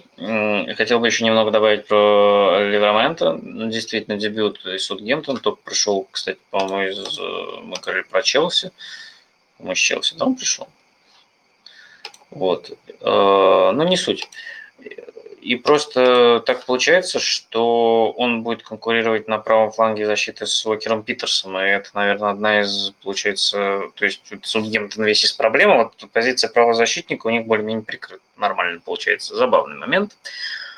Э, посмотрим, к чему это приведет. Э, я думаю, что, наверное, этот сезон Ральф Хазенхютер не доработает э, до конца, но проблема, конечно, не в нем, и после этого падение Саутгемптона, я боюсь, только может усилиться.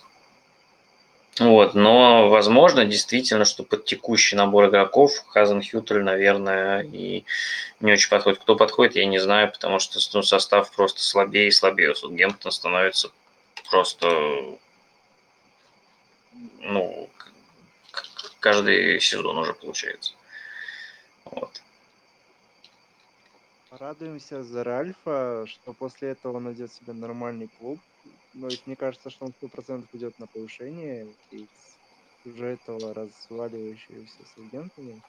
А, другой момент интересный, куда может идти на повышение Лорд Праус, то есть в каких клубах АПЛ он мог бы заиграть там? Может, ну, вот про интерес остановил говорили. Про интерес остановила говорили, остановила, я думаю, это может уйти, хотя я не знаю, у них центр полузащиты достаточно тоже насыщенный в плане по количеству именно игроков, потому что там есть и Накамба, и Дуглас Луис, и Магин, и Сансон. А он вот, мне кажется, он бы Арсеналу подошел вполне. Из таких вот больших. Уорд Праус? Да. Ну, опять же, вот при, при, примеряю его на тех, кто сейчас есть, там Джака, Парти, ну, травмирован, он же вернется. Локон, ну, может быть, Арсенал может быть. Ну, он на самом деле, за него слишком много хотят. Там, наверное, рассчитывают на хорошие деньги, там 40-45 миллионов евро, тем более он там сейчас в пике, да, то есть 27 лет, 28 исполнится там в ноябре, наверное.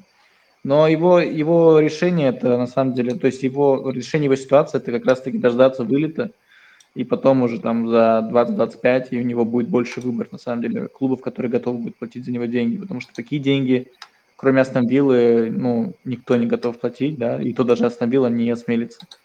Поэтому здесь как в случае Заха, да, то есть э, ты вроде игрок и хороший, как бы за тебя слишком много хотят, у тебя высокая зарплата, что, ну, это не про Ворда, правда, но в целом, да, то есть ситуация такая, что безвыходная на данный момент. Но если там типа клуб вылетит, то поменьше захотят, в принципе, будет выбор хороший клубов.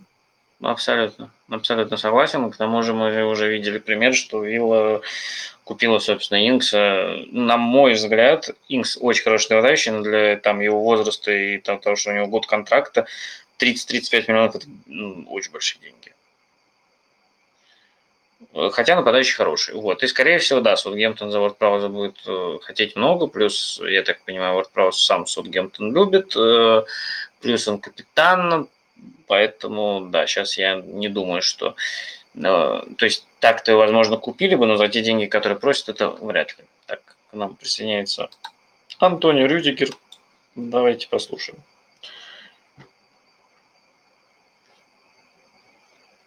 Надо включить микрофон, и можно говорить. Всем здравствуйте. Меня хорошо слышно? Да, очень хорошо. Я хотел бы затронуть одну тему для разговора, например, э, таблица английской премьер-лиги, в частности, сам, самая нижняя часть, потому что тут несколько претендентов на вылет, и Брайтон Грэма Поттера, который, э, как я понял, так и не хочет улучшать свою реализацию моментов. И Вотворд, который пока что выглядит, ну, довольно-таки слабым по составу, как минимум. Ну и, э, конечно, Бернли, хотя у них есть довольно боевой Шон Дайч, который будет явно биться до последнего. И, как по мне, самый главный претендент на вылет это Ньюкасл, потому что команда Стива Брюса опускается все ниже и ниже, и можно полагаться только на индивидуальное мастерство. Интересно.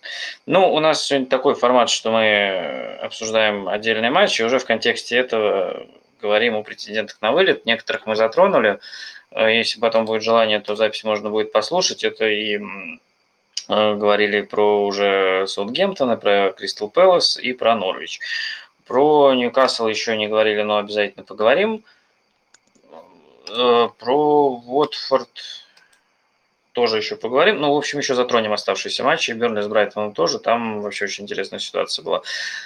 Э, ну, собственно, тогда давайте перейдем к Ньюкаслу с Вестхэмом, потому что очень самый бодрый матч этого тура. Перестрелка вообще отличная. 2-4 ребята устроились, э, там моментов насоздавали вообще огромное количество. И э,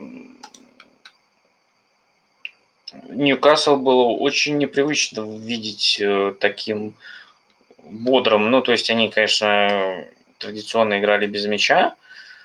Ну, не так много они играли без мяча, то есть это был не такой автобус который мы привыкли видеть, когда говорим о Ньюкасле, это там, ну, процентов 45 они мячом владели где-то.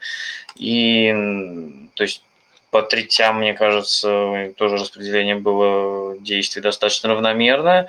Э, это было, то есть у Ньюкасла была тройка центральных защитников, 5-2-3 с э, тройкой Сан-Максимин, Уилсон, Альмирон, и, конечно, основной основной поставщик всей остроты Ньюкасла это был Сен-Максимен. У Вестхэма было 4-2-3-1. И вообще по первому тайму мне больше понравился Ньюкасл.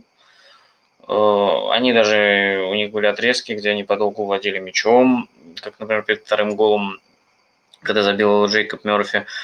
Э, но во втором тайме Вестхэм смог дожать, в основном за счет подключения в правый полуфланг э, Владимира Цоуфа, потому что оттуда пришел как раз и эпизод э, с пенальти. И, ну, четвертый гол это уже контратака, когда Антонио забивал э, во многом, и на игру повлияли вот эти два эпизода, когда Вестхэм смог выйти вперед. Э, там перед этим было несколько моментов, э, когда и у Ньюкасла были неплохие подходы, которые не закончились ударами, но в целом э, вот начало второго тайма Вестхэм провел достаточно сильно и, наверное, закономерно все-таки вот эти два мяча забил. Ну и потом мог забивать в целом еще, но матч очень хороший, очень бодрый, и я вообще, честно говоря, не ожидал, что вот обычно воскресенье, 4 часа дня, Ньюкасл Вестхэм вывеска, ну, не самая интересная, к тому же мы знаем Ньюкасл, команда ну, его очень тяжело смотреть в подавляющем большинстве. Но нет, сегодня было очень-очень бодро. Очень неплохо дебютировал Вудман у Ньюкасла на воротах. Он взял пенальти Антонио, но набил сучек, тут уже ничего не поделаешь. Э, на по поводу того, что Ньюкасл претендент на вылет, ну, Ньюкасл каждый год претендент на вылет. Э, ну, стиль Стива Брюса не самый зрелищный, но достаточно рабочий. Команда защищается неплохо, э, достаточно организована. Мастерства в нападении Уилсон, Сан-Максимен и Альмирон, если они не будут ломаться, я думаю, хватит, чтобы опять там зацепиться за 13 какое-нибудь 14 место. Ну, посмотрим. Посмотрим. Первый тур очень был, первый матч очень удивительный, очень веселый. Очень хороший, опять же, первый тайм. Не очень хорошее начало второго тайма. Ну и потом Вестхэм грамотно просто воспользовался своим э, преимуществом. Я и Ньюкасл в концовке мог забить. Ну, в общем, хороший, хороший матч. Рекомендую. Так, Егор.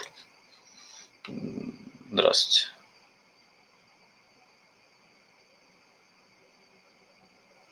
Нужно включить микрофон и можно говорить.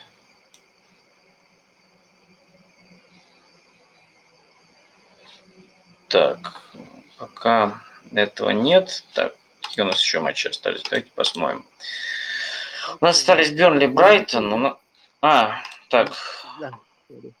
А заметил, что все матчи, они не закончились в ничью, то есть всегда был... А, я об этом сказал в самом начале, да. нас я думал, что тут будет одной... феминизм, я перепутал чат, извините. Это прекрасно. Нет, мы... Нет, мы говорим не про феминизм, мы говорим про английский футбол.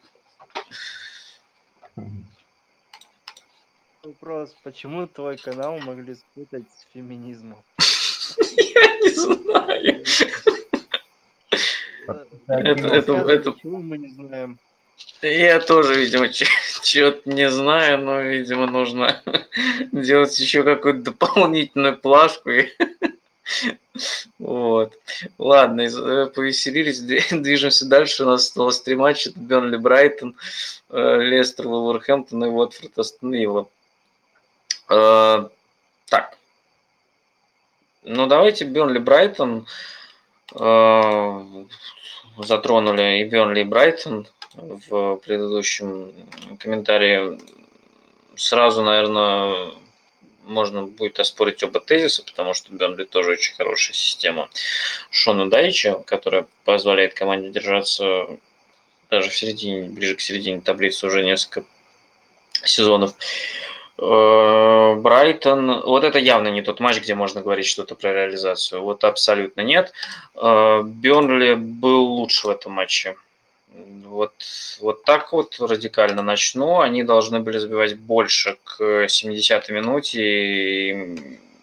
То есть это был, в принципе, стандартный Бернли, который сидел в обороне, играл через лонгбол, заброс на Вуда и все дела. Э, Брайтон владел мячом и ничего из этого не мог выжить. Э, он совершенно не справился со стандартами.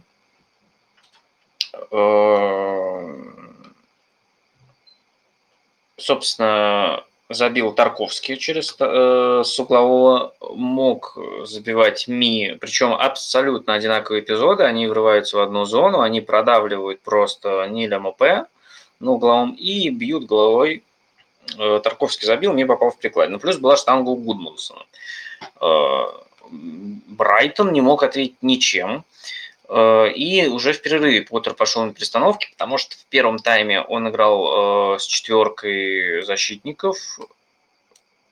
Было 4-3-3 скорее. С, значит, э, причем вернулся Даффи, я забыл, когда писал пост про то, что ушел Бен Уайт, я перечислял защитников, которые могут сыграть в центре у Брайтона. Забыл про Шейна Даффи, потому что прошлый сезон э, провел в аренде в Селтике. И сейчас он вернулся. Э, Шейн Даффи с Данком играли. Правый защитник играл Вебстер. Э, над ними играл Альзаты, потом там Бесумам Вепу, Тросар Марш, Гросс и Мопе. Причем Гросс, по-моему... Ладно, тут уже не буду лукавить Суть в том, что Гросс, по-моему, в первом тайме играл слева, причем э, Марш играл справа в полузащите, но штука в том, что в перерыве э, поменялись, э, поменял схему Поттер, перешел на три центральных защитника, Вебстер, Даффи, Данк. Э, вышел Лалана вместо ВПУ, и команда пришла на 3-4-2-1. Гросс по правому флангу бегал, Марш по левому. Лалана с Тросаром играли под Мапе, Альсат с Бессумой в центре.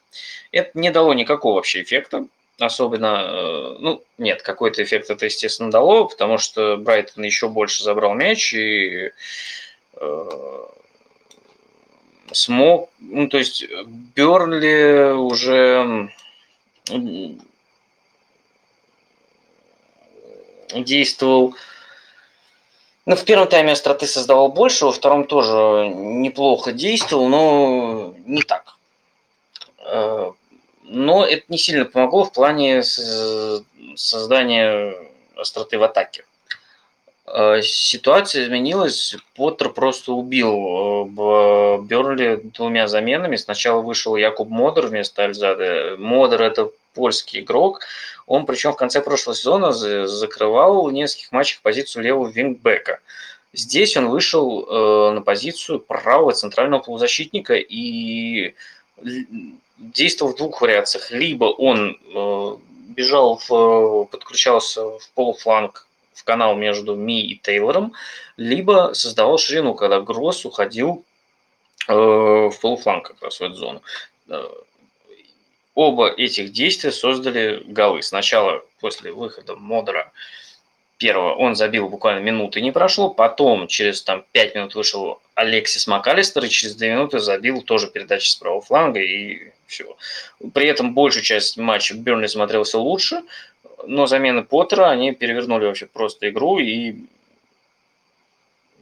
и все, и Брайтон выиграл. То есть это явно не тот матч, где можно говорить, что Брайтону не повезло с реализацией. Нет, с реализацией у него все было более чем. Тут наоборот с реализацией не повезло Бернли. И, кстати, это такой момент, что Бернли всегда... Ну, то есть Брайтон уже не первый матч мучается прямо с Бернли. Очень тяжело у них проходит матч, не сложно сказать, с чем это связано. Возможно, стилистически просто неудобная команда, э, которая привыкла защищаться и выходит через лонгбол на выносы на высоченного Уда. Вот. Ну, тут такие мысли пока. Если кому-то есть что сказать, то welcome. Если нет, я уже тогда перейду дальше и тогда быстро заканчивать буду. А, ну, Брайтон точно не кандидат на вылет, по-моему, потому что... Не, не, скорее не, всего, это если... Да, да. То есть, ну, они и в прошлом году даже в своей реализации не были кандидатами на вылет, да, то есть они в какой-то момент были близко там, но они, ну, типа, у них были матчи в запасе, и, в принципе, они как бы обезопасили себя уже где-то к 30-му, 32-му э, туру. Но как бы в этом году от них больше ждут, больше от Поттера, потому что, ну, во-первых, у них э, есть ну, ресурс э, в лице Кайседа, которого они купили зимой, да, так и, походу, не интегрировали в состав. Но, видимо, ожидается в этом году, то есть в этом сезоне, может, у него больше роли будет получить. Ну, в принципе, да, то есть эти проблемы с реализацией как бы решать Поттер вряд ли сам сможет, да, то есть ты не можешь заставить МП э, реализовать моменты, которые как бы он должен реализовывать. То, что он там будет тренировать его отдельно, это не значит, что это как бы поможет ему психологически, да, в этом плане. Но, видимо, раз Мопе забил, да, и то есть, ну, это реально нетипичный матч для Брайтона, потому что ну, они действительно забили больше, чем должны были, и Мопе забил, то есть, может быть, это будет как бы на постоянной основе так получаться. Э, форварда они не купили нового, видимо, прям верят да, в Мопе, потому что ну, они очень большие деньги за него заплатили по своим меркам, там 20-25 миллионов евро. Это очень много для них, но как бы в этом сезоне от них ждут большего, как бы, чем 17-16 место, скорее всего, там где-то около э, первой десятки, да, там 12-13 типа место. И вот тогда это будет огромный шаг для Поттера, на самом деле, в плане того, что его будут рассматривать серьезно, уже не как потенциально там топового, ну, хорошего тренера, да, в хороший клуб, а уже как типа proven, да, то есть доказавшего, что он может сделать больше, чем у него есть ресурсов. Потому что Брайтон прошлого года как бы по таблице это, ну, типа, Согласен. он был там, где должен был быть. Да. Согласен, пока что а вот, есть э, предпосылки Берли, для подъема, да. А вот Берли на самом деле проблема, потому что, ну, я прям ожидаю, что Макнил последние дни окна уйдет, э, скорее всего, в Эвертон, потому что его прям очень сильно котируют и ведут, и с окружением прям ведут переговоры, но ждут прилива денег, да, которого пока нет. И, ну, типа, если Макнил уйдет, то у них реально скудный выбор на позицию Вингера. И даже если Макнил там статистически не очень результативен, он создает, на самом деле, ну, создавал в прошлом сезоне очень много а, моментов. И, в принципе, если он уйдет, там выбор невелик. Не но у них реально проблемная позиция это Вингер. И поэтому... Ну, а зачем? Э, всего... у меня... Да-да-да. Ну да, скорее всего, могут вылететь. Как кандидаты будут, то есть одни из четырех. Ну, мне а кажется, а зачем что... Эвертону Макнил? Да, да я а... хотел сказать, что... Ну, во-первых, я хотел сказать, да. что Бернли, он как-то с потерями ключевых игроков обычно вроде неплохо справлялся. Вот, посмотрим, как будет с Макнилом, если все-таки уйдет. Но, в общем, да, у меня больше вопрос был, зачем вообще Эвертон-то Макнил? Ну, э, вот смотрите, получается, если издалека пойти, Сигурдсон и Хамас на позицию десятки, они как бы, ну, Макнил не десятка, но все же, да, то есть Сигурдсон и Хамас, скорее всего, покинут Эвертон, uh-huh. и на позиции десятки будет играть, скорее всего, Грей и Вобби. А если даже этой позиции не будет, если будет 4-4-2, то второй нападающий это Ришарльсон, то есть э, место слева а, нужно как-то заполнять, да, и там будет скорее играть Грей, у него хорошо получается. Есть и в обе, типа, да, и нужен еще, еще один, еще один вингер на позицию, и, скорее всего, это будет или Мэтти Холл, как нападающий, или Дуайт Макнил, более дорогой вариант, как вингер. Э, не знаю, как они будут вмещать всех, да, но, опять же, там придется заполнять пустоты, да, типа ушедшему Сигурдсону и Хамусу. Ну, с одной стороны, да, просто вот я думаю, Грей Таунсон, ну, просто вместо,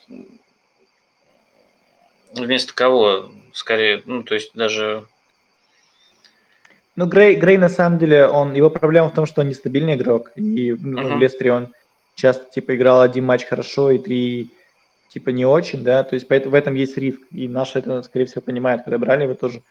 То есть, э, как бы надеяться на него весь сезон, как и на Таунсенда, я бы не стал, но в целом, как бы, если их рассматривать как типа игроков ротации и, ну, ближней ротации, да, это очень хорошие игроки, но просто Макнил плюс это хорошая инвестиция в плане того, что денег не будет и в следующем году, скорее всего, ну, будет сложно с деньгами до, до uh-huh. окончания строительства стадиона.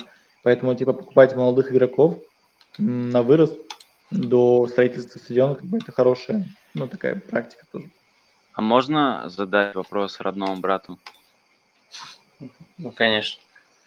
Я хотел спросить, э, что случилось с Гульфи Сигурдсоном? То есть у меня такое ощущение, что он где-то, я не знаю, в обезьяннике, то есть на 15 суток, потому что были же новости про педофилию и что там сексуальное насилие, не знаю, что с этим связано. И почему-то все сразу подумали на него. Утка ли это и что в итоге случилось, как эта ситуация развилась дальше? Ну, не педофилия, да, но секстинг, Скорее всего, там просто в Инстаграме он флиртовал с девчонкой. Это э, значит, он был, 16. да? Это, но э, обвинение как бы в его сторону направлено. Просто проблема в том, что когда Эвертон заявил об этом официально, они написали, что типа это 31-летний игрок, но они написали, что это Сигурдсон. И поэтому Делф разозлился немножко, потому что типа некоторые на него подумали. Но это был, да, это был Сигурдсон, его отстранили, э, и, в принципе, он сейчас не в тюрьме, но под залогом, и у него проблемы, да, то есть серьезные, пока идет расследование. Поэтому, если его контракт до сих пор не аннулировали, то его аннулируют, как только его признают виновным. Поэтому, типа, входить в сезон с этой, как бы, неопределенностью тоже немножко опасно. И, то есть его ну, не было в заявке, да, на прошлую игру? Его, его нет в заявке, он не тренируется с командой, то есть он отстранен, ну, mm-hmm. полностью. То есть это, yeah. это проблема. Хамас, с другой стороны, он не занимается такими вещами, то есть его не обвиняют в секстинге, но как бы он все равно э, отстранен, э, как бы он занимается индивидуально. Типа говорят, что он на изоляции, на самом деле просто занимается индивидуально, чтобы его продали, то есть чтобы он не получил травму, чтобы ничего. То есть, то есть Хамиса, Хамиса просто не... через год э, продают? Хамас, потому что действительно не нужен сейчас Бенитусу, потому что он зарабатывает около 200 тысяч фунтов в неделю со всеми бонусами, да, с игровыми. И, ну, действительно, Анчелоте, может быть, он был нужен, а клубу тоже может быть нужен, но Бенитусу нужен игрок, который будет отрабатывать и играть не только на чистых мячах, но и на грязных. А Хамас немножко в этом плане такой игрок э, плаксивый, поэтому, ну, типа... То есть у, у вас, получается, не будет э, больше центрального атакующего полузащитника? То есть схема перейдет на три полузащитника или кто там будет Ситуативно играть? будет. Ситуативно будет, и Грей и Вобби, кстати, это хороший вариант на эту позицию. Э, Грей же вингер, нет? Грей, в принципе, может любого, любую позицию закрыть, причем равноценно. Э, потому что вот на, в этой игре он играл сначала справа, потом он играл слева. Даже слева он лучше играл, хотя справа как бы он, его вроде родная позиция. То есть, ну, он может играть, и он играл в предсезонке на позиции десятки, и у него получается. И ну, последний... тоже. Есть... Понял, понял.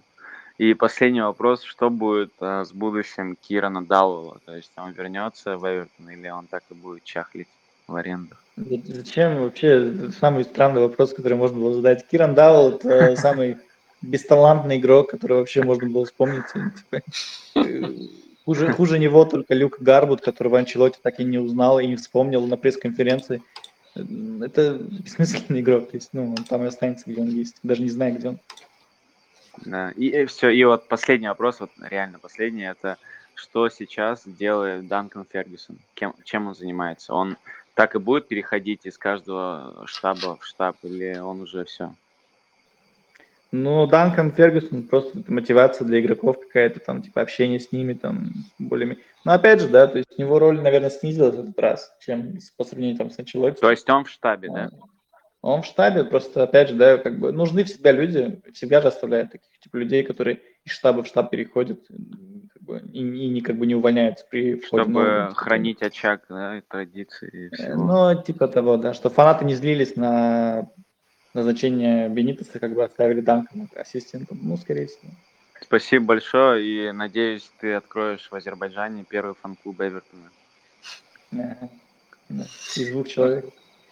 По поводу Эвертона, кстати, у меня вспомнил вопрос, который хотел задать. Ты про линию обороны говорил, что там Холгит, косячник, это все понятно. Я просто хотел сказать, э, я так понимаю, Бенитес будет играть снова в 4 э, защитника, вот пара центральных, как ты думаешь, какая будет основной?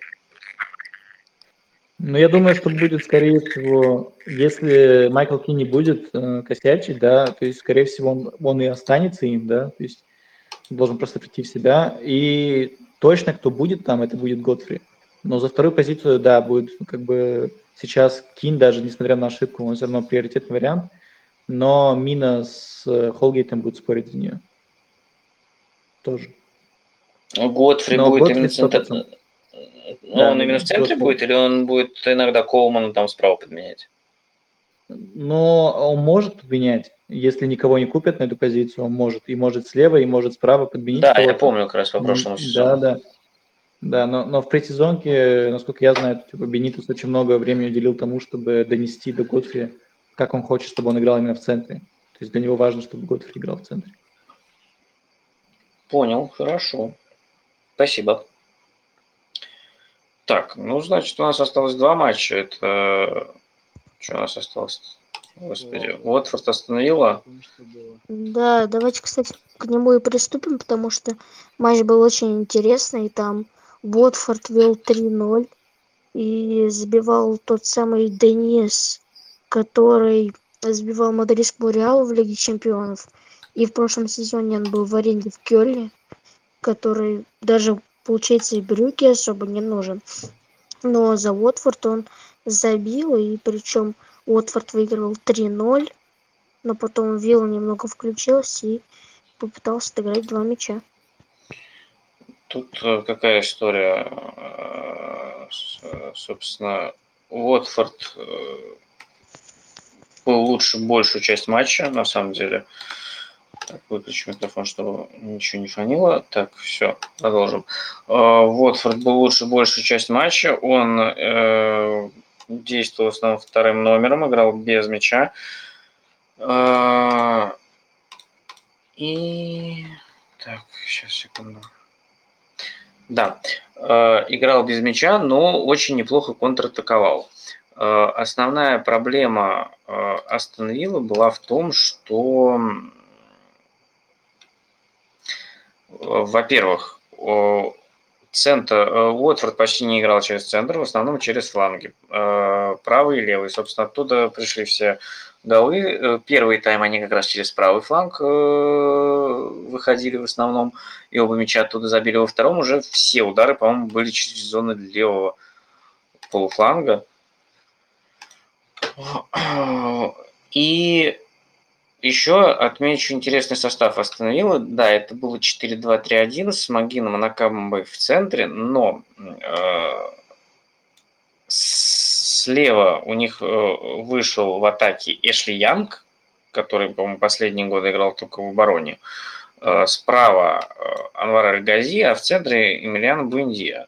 Э, впереди был Инкс, Уоткинс сейчас не был особо готов. Э, Буэнди очень пытался взять на себя роль Грилиша, э, получалось не очень. Все-таки новая команда, можно понять. Пытался много за счет индивидуальных действий решить, но часто путался, не видел вариантов для продолжения, путался в соперниках и терял мяч. Уотфорд несколько, мне казалось, совершенно обычных выносов оборачивалось контратаками, и, в общем, он уверенно вел игру до э, момента, ну, собственно, было 3-0, потом, э, собственно, постепенно Вилла освежала атаку заменами, Джейкоб Рэмзи, Леон Бейли, Бертран Тауре у них вышли, э, и Бейли почти сразу оформил ассист, но там, на самом деле, больше заслуга Джона Магина, который просто шикарно попал слева и э, сходу в верхний угол. Э, один из самых красивых голов тура, наверное, наряду с как раз выстрелом Дукуре. Но в остальном Вилла попыталась организовать финальный навал, но прижал Уотфорд, но какой-то такой Опасности результат не было. Да, Инг забил с пенальти на шестой минуте, ну и, и все. То есть там уже времени просто не было, чтобы что-то еще добавить. Каких-то моментов какого-то сумасшедшего, который выбил бы Уотфорд э, из Кли, тоже не было. Ну, то есть Уотфорд вполне довел. Тут по этому матчу сложно сказать. Э, Уотфорд, наверное, выделю, кстати, состав, потому что у них там примерно 2 миллиона человек. Э, вот, и слева у них играл Массина, справа Кэтхарт, в обороне Труста, Конг, Кабаселя. 4-3-3 играли. Э, перед линией обороны Теба, э, над ним Куцка Клеверли, на флангах Сары Сэма и в обороне Деннис, который получил повреждение, вместо него вышел кучу Эрнандес, который почти сразу забил. У нас, видите, даже три замены в этом туре, которые просто мгновенно практически сработали. Ну, кстати, Бейли тоже, ну, там 10 минут прошло, тоже быстро замена сработал. Конечно, не минута, но все равно очень хорошо. Вот. А, посмотрим. Для меня матч очень непоказательный в том плане, что я не думаю, что Вилла будет так выглядеть на протяжении всего сезона. Вот где-то повезло, а, особенно если мы посмотрим момент со вторым голом, когда там там Сар забил после рикошета, э, но в целом э, большую часть матча Уотфорд выглядел, конечно, предпочтительнее Виллы. Вилла не очень хорошо вошла в сезон, Уотфорд вошел неплохо, но я не думаю, что это можно перенести на последующие э, матчи, потому что вопросы остаются. Но Вилла пока выглядит как вот я опасался, что уход Грилиша даст о себе знать, и новички не сразу вольются. Это такой момент тоже пока есть. Э, по Уотфорду сложно сказать, потому что их оборону даже ну, Вилла проверить не смогла, но в рамках этого матча Уотфорду хватило. Я хотела бы немного поправить. Э, Все-таки Эшли Янг был оборонительным, но при системе Антонио Конте, он же в 3-5-2, он был левым латералем, который бегал туда-сюда. И надо сказать, то, что физики ему все-таки хватало. Так что я бы не сказала, что он прям точно в обороне в МЮ, да, но вот в Интере, мне кажется, нет, потому что даже если бы Антонио Конте перестраивался, но он никогда не перестроится. Эшли Янга все-таки всегда тянет в атаку, и даже, я помню, был последний его сезон в МЮ, потом он, когда зимой ушел, он там забивал голы, он там даже в Лиге Европы там играл чуть ли не в нападении, но хотя там матчи были с партизаном условным там и Астаной. Но мне кажется, все-таки Эшли Янг это тот человек, который все равно будет тянуть в атаку, даже несмотря, что он будет играть в обороне.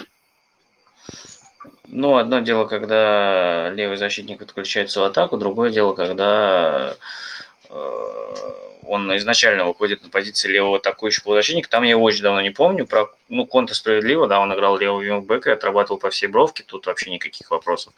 Но тут его было удивительно видеть на этой позиции. Вот когда он во втором тайме как раз с выходом Рэмзи, э, он как раз занял позицию таргета слева в защите. Поэтому вот я предполагал, когда Вилла убрала, что она брала его куда-то вот под эти цели, где-то там подменять таргета кэша или вместо таргета кэша там ситуационно. Вот. Для меня это было немного удивительно. Я не думаю, кстати говоря, что он там будет э, играть дальше, потому что, в смысле, впереди, потому что там, скорее всего, будет все-таки Бейли, э, Буэндия и Трауре, Рэмзи, Воткинс, они там все будут меняться, и я думаю, что основным будут именно они, а не я, поэтому это было немножечко удивительно. А,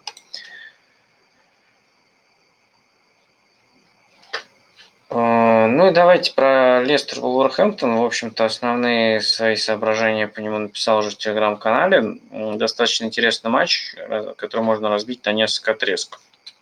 Лестер прям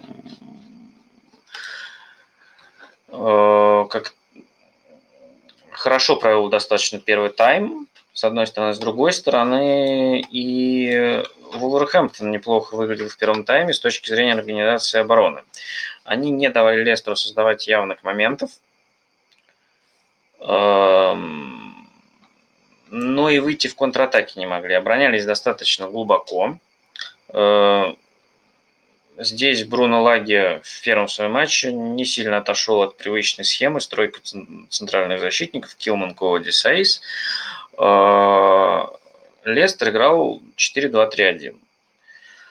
Э, первый тайм Лестер владел преимуществом, владел мячом, но не создал опасных моментов. Э, Вулверхэмптон хорошо сдерживал, но не мог выйти в контратаку. Контратаки, то есть системных каких-то таких эпизодов не было. Контратаки возникали за счет индивидуальных действий Адама Трауре, который по традиции просто брал мяч и тащил. И самый опасный момент, он э, случился после перехвата там Маутини, по-моему, перехватил мяч в центре поля и бросил Трауре один на один. Трауре убежал, но не забил. А гол Лестера – это тоже следствие индивидуальных действий. Перейра там на фланге с двумя э, разобрался, прострелил, и Варди шикарно на опережении сыграл. Тоже потрясающий гол. А, в перерыве э, игра поменялась. Э, после перерыва, вернее, в перерыве, понятно, все отдыхали. После перерыва игра поменялась, и там первые 20 минут – 15-20 минут Вулверхэмптон стал играть агрессивнее, выше. Они э, задавили э, Лестер в том плане, что, ну, уже Лестер вроде он намного меньше был с мячом, и, казалось бы, это удобная ситуация для контратак, но контратак-то не было, они оказались зажаты на своей третьей поле и из нее не выходили. Там соотношение 0,6 или 0,7 по ударам на, на этом отрезке было в пользу Вулверхэмптона. А, они уже стали заходить в штрафную, бить и штрафной. И тут э, надо похвалить Роджерса. Он не стал обманываться результатом и текущим положением вещей. Он просто поменял игру очень быстро. Он сделал две оборонительные замены. Э, он выпустил э, Сумаре вместо Мэдисона и Вестергора вместо Переза. Перешел на 3-5-2 и смог отодвинуть и успокоить игру. Э, был финальный навал от Вулверхэмптона в конце, когда они могли забить, и даже забили из офсайда, э, но на этом все. Э, в целом, достаточно низовой матч, достаточно тяжелый для Лестера. Честно говоря, думал, что будет матч для них попроще, но нет, Вулверхэмптон оказался очень тяжелым соперником. У Трауре 11 обводок, у Тринкау, по-моему, 5. Они там пытались тащить на двоих весь Вулверхэмптон вперед не вышло. Последить за Вулфс Бруно Лаги будет очень интересно, потому что очень похоже на то, что они могут играть в разных режимах и быть очень симпатичной командой. Лестер, ну, мы ждем от него достаточно много, потому что команда два раза почти запрыгнула в Лигу чемпионов. Но тут прям тяжелый, тяжелый, тяжелый матч. Вот. Но выиграли, молодцы. Так. Ну что, если у кого-то еще есть что добавить, то welcome. Если нет, то давайте нам прощаться, потому что и так получилось, конечно, внушительно и долго. Ну да, давайте скажу последнюю мысль все-таки. Мне кажется, в этом сезоне Лестер будет бороться за первую четверку, ну это само собой. Но вот эти вот трансферы, например, Бубукари Сумаре и Пацандака, я думаю, очень помогут в принципе, в длине скамейки можно много перестраиваться. Все-таки Брэндон Роджерс это умеет и можно пробовать много разных вариаций, так как Бубкари Самурай может сыграть все-таки и опорника, и бокс-то-бокс, поэтому я думаю, стоит от Лестера ожидать более э, гибкой тактической схеме, когда будет выходить Бубукари. Ну и Палсандака это все-таки замена Варди, потому что также быстрый, также, в принципе, с хорошей реализацией. И мне кажется, вот это должен быть последний, но максимум следующий сезон у Вардия, после которого будет уже играть либо Ихиначо, либо Дака. И, то, и все-таки Лестер будет иметь много разных стилей, поэтому, я думаю, нельзя давать предпочтение какому-нибудь Ливерпулю в матче с Лестером. Например, потому что Лестер может серьезно подготовиться, как это умеет Брэндон Роджерс, но и к тому же у них есть свой козырь. Хорошо звучит какому-нибудь Ливерпулю, конечно, но э, про, гибкость согласен. Ну, собственно, этот матч показал очень хорошую гибкость команды и самого Роджерса, который в общем-то, вовремя, я считаю, перестроился с 4-2-3-1 на 3-5-2 и смог успокоить игру, которую, ну, там уже не шла речь про то, чтобы контратаковать и э, забивать еще, а им нужно было просто сохранить преимущество, которое уже было, и они с этим справились. Пускай и не без проблем.